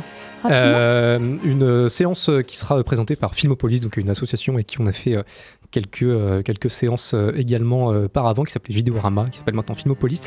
Euh, donc voilà, petit euh, ciné-club, entre guillemets, donc voilà, petite présentation du film, petite discussion à la fin, euh, petit, euh, petite séance. Euh, Petite séance animée quoi, Ouais, très chouette film, Under the Silver Lake, avec Voilà. Andrew Garfield. avec Andrew Garfield exactement. Et ce sera le mardi 30 mai. Mais Mais Voilà. il y aura 30 mai avec toi. CGR Castille, non. 30 mai, Euh, 30 mai. Voilà, un point pour Greg euh, grâce à Under the Silver Lake de David Robert Mitchell. Je continue, qui sera diffusé le 30 mai au oui, allez, vas-y, enchaîne. Prochaine déclaration. Le studio a vu le film et ils sont revenus nous voir en disant Vin Diesel. Pourriez-vous faire en sorte que ce soit une trilogie putain. Pardon. Et là, je suis joie. Je fais la, de la danse, La danse de la, joie. Vin Diesel lors de la première mondiale de Fast X, Fast and Furious 10 à Rome, où il n'a pas confirmé Oh. que ce serait en trois parties, mais il a Trois parties? Mais du coup, parce que Fast and Furious Wow. 10 est censé être la première partie du 11, et ça devait s'arrêter au 11. Là, il est en train de sous-entendre que peut-être il pourrait y en avoir un 12 finalement. Je suis fatiguée. Et que, de- euh, et que ça continuerait, quoi. Et qu'au lieu que ce soit en deux parties, ce soit en, en trois parties, quoi. Mais moi, j'achète. Mais Même si j'ai En même temps, je suis mauvaise langue parce que j'ai pas vu les derniers, le J'ai trouvé- 8, 9, 10 là. J'ai trouvé le Enfin, 8-9 sept. pourri, mais j'achète quand même. Mais, mais pourquoi Grégory? Que je suis un vendu. Ça devient un nanar quoi après. c'est- Ça devient. Ouais, euh, voilà. je, suis, je suis un Mais vendu. euh, bien sûr. Alors j'ai toujours pas vu le 9 mois, mais Assumé, bon, je, dois, je dois admettre que euh, j'avais tout rattrapé pendant le, pendant le Covid et euh, on, on se laisse, euh, on se laisse On se charmer, laisse quoi. porter. On se laisse charmer par. euh, C'est pas vrai. C'est le film que tu mets sur ton second écran, tu arrêtes de faire fonctionner ton cerveau, tu vois des bagnoles qui font boum. Ben voilà, ben rien, faut que, dire les rien que termes, ça, voilà. mais c'est euh, euh, un plaisir coupable. Franchement, les Fast and Furious, ce sont des plaisirs coupables pour moi. Mais, euh, mais ouais, ça devient complètement euh, ubuesque euh, à partir du, du 6-7 là. Mais, euh, mais bon, voir une course-poursuite entre un- une voiture et un sous-marin, euh, juste le principe de base, moi je suis là, genre, ok. Et le 9, ils vont dans l'espace, donc là, tu oui, j'ai toujours pas vu le, toujours pas Mais vu le, le le, le, neuf- le 9, il est Faut pas que je le bien. Il y, a euh. quoi comme, y a quoi comme ressort dans Fast and Furious, mis à part la surenchère Eh Une ben fois non. que t'as fait le sous-marin, une fois que t'as fait Eh l'espace, une fois que tu fais exploser le soleil, tu fais quoi en fait Et dans la Eh ben, famille. eh ben, euh, eh ben, ils Famille. trouveront autre chose, je sais pas. Eh mais bien, on, on en reparlera Mais, quand euh, on évoquera Fast and Furious 10, mais là, on continue le c'est, contexte. c'est rigolo. Euh, deux points pour Greg, du coup. Prochaine déclaration. Mon prochain film entraînera le plus de départs d'une salle de cinéma de l'histoire du festival de Cannes. Maïwen. Ce n'est pas Maïwen, non. Euh, c'est pas quelqu'un qui, est, euh, qui a son, son film euh, diffusé à, ce festival-là. Euh, mais c'est quelqu'un qui sera présent au, au festival. Et qui, euh, qui voilà, son, son dernier film avait beaucoup fait parler. hein. Déjà, il avait beaucoup fait réagir, notamment, notamment à Cannes. Gaspard Noé? Ce n'est pas Gaspard Noé, non. Plus, euh, plus récent dans, dans l'actualité euh, en termes de, la. de sortie. tu peux répéter la Mon question prochain film entraînera le plus de départs d'une salle de cinéma de l'histoire du festival de Cannes. Réalisateur français? Ce n'est pas un Français, non. C'est quelqu'un qui sera à Cannes cette année, mais qui n'est pas en compétition. Il est à Cannes cette année, sera mais à pas en Cannes cette année, compète. ouais. Ah, Johnny Depp? Ce n'est pas Johnny Depp, Oh non. Euh, son, dernier film avait beaucoup fait parler, notamment à Cannes. Euh, certains aiment beaucoup, d'autres beaucoup moins. Il y a beaucoup de gens qui aiment pas, hein, parce que bon, c'est quand, même un- quand- même peu un, un- un troll. Ruben Ostlund. Ruben Ostlund. Bonne Ah, réponse de euh, Greg. Une fois de plus, Ruben Ostlund, voilà, qui euh, du coup annonce qu'il est déjà au courant que son prochain film sera à Cannes. Bon, Est-ce que c'est vraiment une surprise? Je ne sais pas, mais ça, ça en dit peut-être long sur la manière dont sélectionnés les, les films. Mm. Euh, son prochain film, ça doit s'appeler The Entertainment System is Down. Euh, c'est un film qui se passera dans un vol long courrier. Peu de temps après le décollage, les passagers apprendront du personnel de cabine qu'il n'y aura pas de divertissement sur le vol car les écrans ne marchent plus. Et du coup, on aura des êtres modernes, dépendants des écrans, qui d'un coup vont devoir se retrouver seuls avec leurs pensées. Bien évidemment, au début, il y aura encore un peu de batterie pour les téléphones, les iPads, mais bientôt, il n'y a plus rien. C'est le speech du film. Euh, bon, voilà. Il y a un côté un peu boomer énergie, je trouve, là-dedans. Ou à Ruben Ostlund, hein. Très clairement. hein. Euh, bon, voilà, qui annonce que ce sera le film qui fera le plus de départ d'une salle de cinéma à Cannes, blablabla. Bon, voilà, Ruben Ostlund qui ferme sa gueule, euh, qui euh, un jour fasse des bons films. Mais j'y crois moyen. Euh, en tout cas, ça permet à Greg d'avoir un troisième point. Euh, zéro pour, euh, pour Mathias, zéro pour, euh, pour Alice. Euh, on continue, on enchaîne, prochaine déclaration. C'est un film qui est encore aimé, et c'est celui de toute ma filmo dont les gens me parlent le plus. Il m'a offert ma carrière. Euh, Mais oui, Nathalie Portman. Quand vous le voyez aujourd'hui. Qui parle de Nathalie Léon Portman. et du fait que c'était quand même vachement glauque comme film. Exactement, Nathalie Portman. Euh, mais oui, quand vous le voyez aujourd'hui, il contient définitivement des éléments gênants qui mettent mal à l'aise. C'est le moins qu'on puisse dire. Donc oui, c'est compliqué pour moi d'en parler. Nathalie Portman au Hollywood Reporter à propos de Léon de Luc Besson, euh, qui effectivement est un peu cringe hein, quand on le revoit. euh, c'est compliqué quand même. Euh, sans parler des scènes coupées qui ressortent actuellement. Ah, oh, Cringe, c'est une façon très très très polie de dire pédophile quand même. hein. Oui, clairement. Euh, un point du coup pour Mathias, toujours trois pour Greg. Prochaine déclaration, on enchaîne. Je suis trop français pour les Américains. À la banlieue noire. Je suis trop américain pour les Français. Je suis un peu toujours entre les deux. Ce n'est pas le banc le noir, non. C'était bien totalement le noir. Euh, Quelqu'un qui est trop français pour les Américains. Trop américain pour les Français. Malgré tout, ce il a serait fait. pas un, un Omar Sy, quelqu'un comme ça? C'est pas Omar Sy, non, mais c'est quelqu'un qui finalement a fait du coup quasiment toute sa carrière euh, aux États-Unis. C'est un Français En tant que Français, ouais. Ah, euh, Olivier Martinez Ce n'est pas Olivier Martinez, non. Euh, comment il s'appelle dans la haine Tagmaoui Ce n'est pas dans la haine. C'est quelqu'un qui. euh, C'est un un acteur? Ce n'est pas un acteur, non. Ouais. C'est un réal. Louis Terrier. Louis Le Terrier. Oh, Bonne réponse de Greg. Merci. Louis Le Terrier. Ah. responsable de cette grosse merde de Hulk. Oh là là, bon, je, le- je le coupe. Il, m'emmerde. Louis Le Terrier qui a dit ça dans le si vidéoclub de Combini euh, sur YouTube. Eh oui, censure. Eh oui. Et Et ouais. oui, c'est ça aussi, Time Ciné, c'est la censure. Est-ce que je suis de retour Ah, je suis de retour. Quel instinct, Greg Quel instinct quand même Euh, Louis Le Terrier, voilà, dans le vidéoclub de Combini. Je suis trop français pour les Américains. euh, trop américain pour les Français. Il dit qu'il aimerait bien refaire des films en France, mais juste euh, personne ne veut trop lui filer des, des sous. Euh, mais voilà. Euh, Louis Le Terrier qui permet à Greg d'avoir son quatrième point, un point pour Mathias, toujours Ba- zéro. Balle perdue 3 peut-être pour Louis Terrier. Euh, Une petite- une qui balle sait, perdue trois. mais euh, Pourquoi pas peut-être un jour. Euh, ou Fast euh, 12. Qui sait Le début de la Ah, mais- pentalogie, Fast c'est ça 20. Je crois, je crois qu'il a été confirmé pour euh, Fast 11. Louis Terrier. Euh, Très certainement. Voilà, Je je, te- je vous le dis. Info. Euh, sortie des fagots. Euh, 4 pour Greg, 1 pour Mathias. Prochaine déclaration, toujours 0 pour Alice, bien sûr. On le rappelle. Bien sûr, euh, Euh, pas évident, hein. Non, mais en tout cas, voilà. Donc, Aujourd'hui. pour ce soir, aujourd'hui, Oui, bien sûr. Euh, prochaine déclaration, il me reste 3, on va faire vite. Quand le premier film est sorti, Disney venait de racheter la Fox. Alors tout le monde, même notre équipe chargée du marketing, était parti quand Scarlett le film est arrivé dans les salles. Ah. Plus aucun film de la Fox n'a été fait pendant des années, puisque Disney privilégiait ses propres trucs. Mais maintenant que des productions de la Fox ressortent, ça me redonne de l'espoir. John Lando en a parlé ouvertement, et James et moi avons toujours évoqué l'envie de donner suite à Alita. Euh, Robert Rodriguez. Robert Rodriguez. Robert Oh. Rodriguez, merci. Oh, Greg a c'est- en premier. Oh.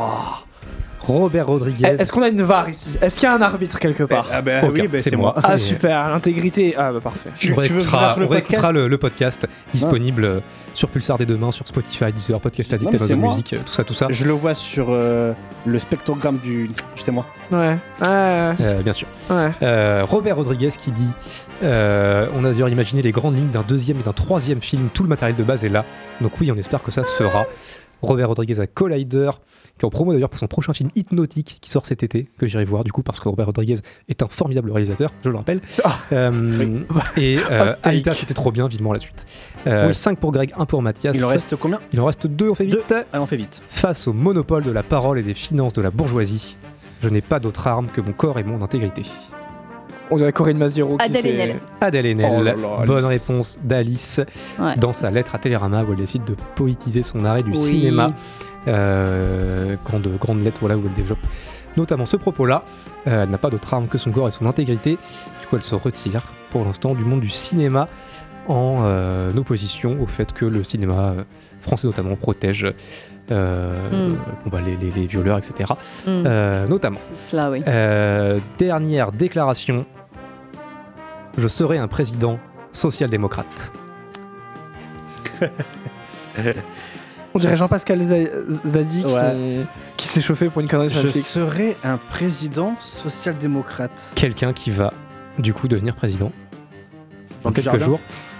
De quoi Dans quelques jours. là. Ah, bah. Robert Oslund Ruben Östlund. Ruben Bonne Östlund. réponse de Bah oui, Greg. De Cannes. Je serai président social-démocrate et suédois, plus suédois que président, et davantage un producteur aussi, Ruben Östlund, euh, qui sera donc dans deux jours officiellement le président du jury du Festival de Cannes. Greg 6 points, Alice 1 point, Mathias 1 point. Bravo Greg, félicitations. Merci.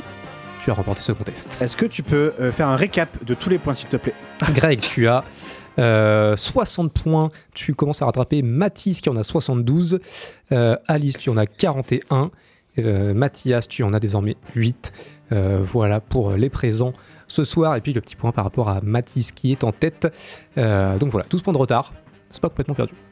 Oh, si, parce que la semaine prochaine, ben, a priori, il y a Peut- Peut-être certainement pas. pas. émission. Dans deux semaines, moi je suis pas là, je reviendrai que pour le mois de juin. C'est perdu. Donc, Comment ça, euh, y a pas d'émission la semaine prochaine là? Comment ça? Hmm, Bah, on verra, on en reparlera. Moi j'ai cru comprendre qu'il y avait un hors-série de 2 heures sur l'animation japonaise chez Eurozoom. Euh, Est-ce que je me suis trompé? Dans tes rêves, je crois. C'est là-bas, c'est. Tes c'est- fantasmes c'est- les plus fous. de l'autre Je l'ai tenté, c'est pas grave. Ah, c'est de l'autre côté. Un jour peut-être. Oh, Un jour. Avec plaisir. Merci Mathias, Antoine et euh, Alice. Merci Greg. Merci à, à nos auditeurs qui nous ont écoutés. Vous Bien pouvez sûr. retrouver tous nos podcasts, euh, Antoine.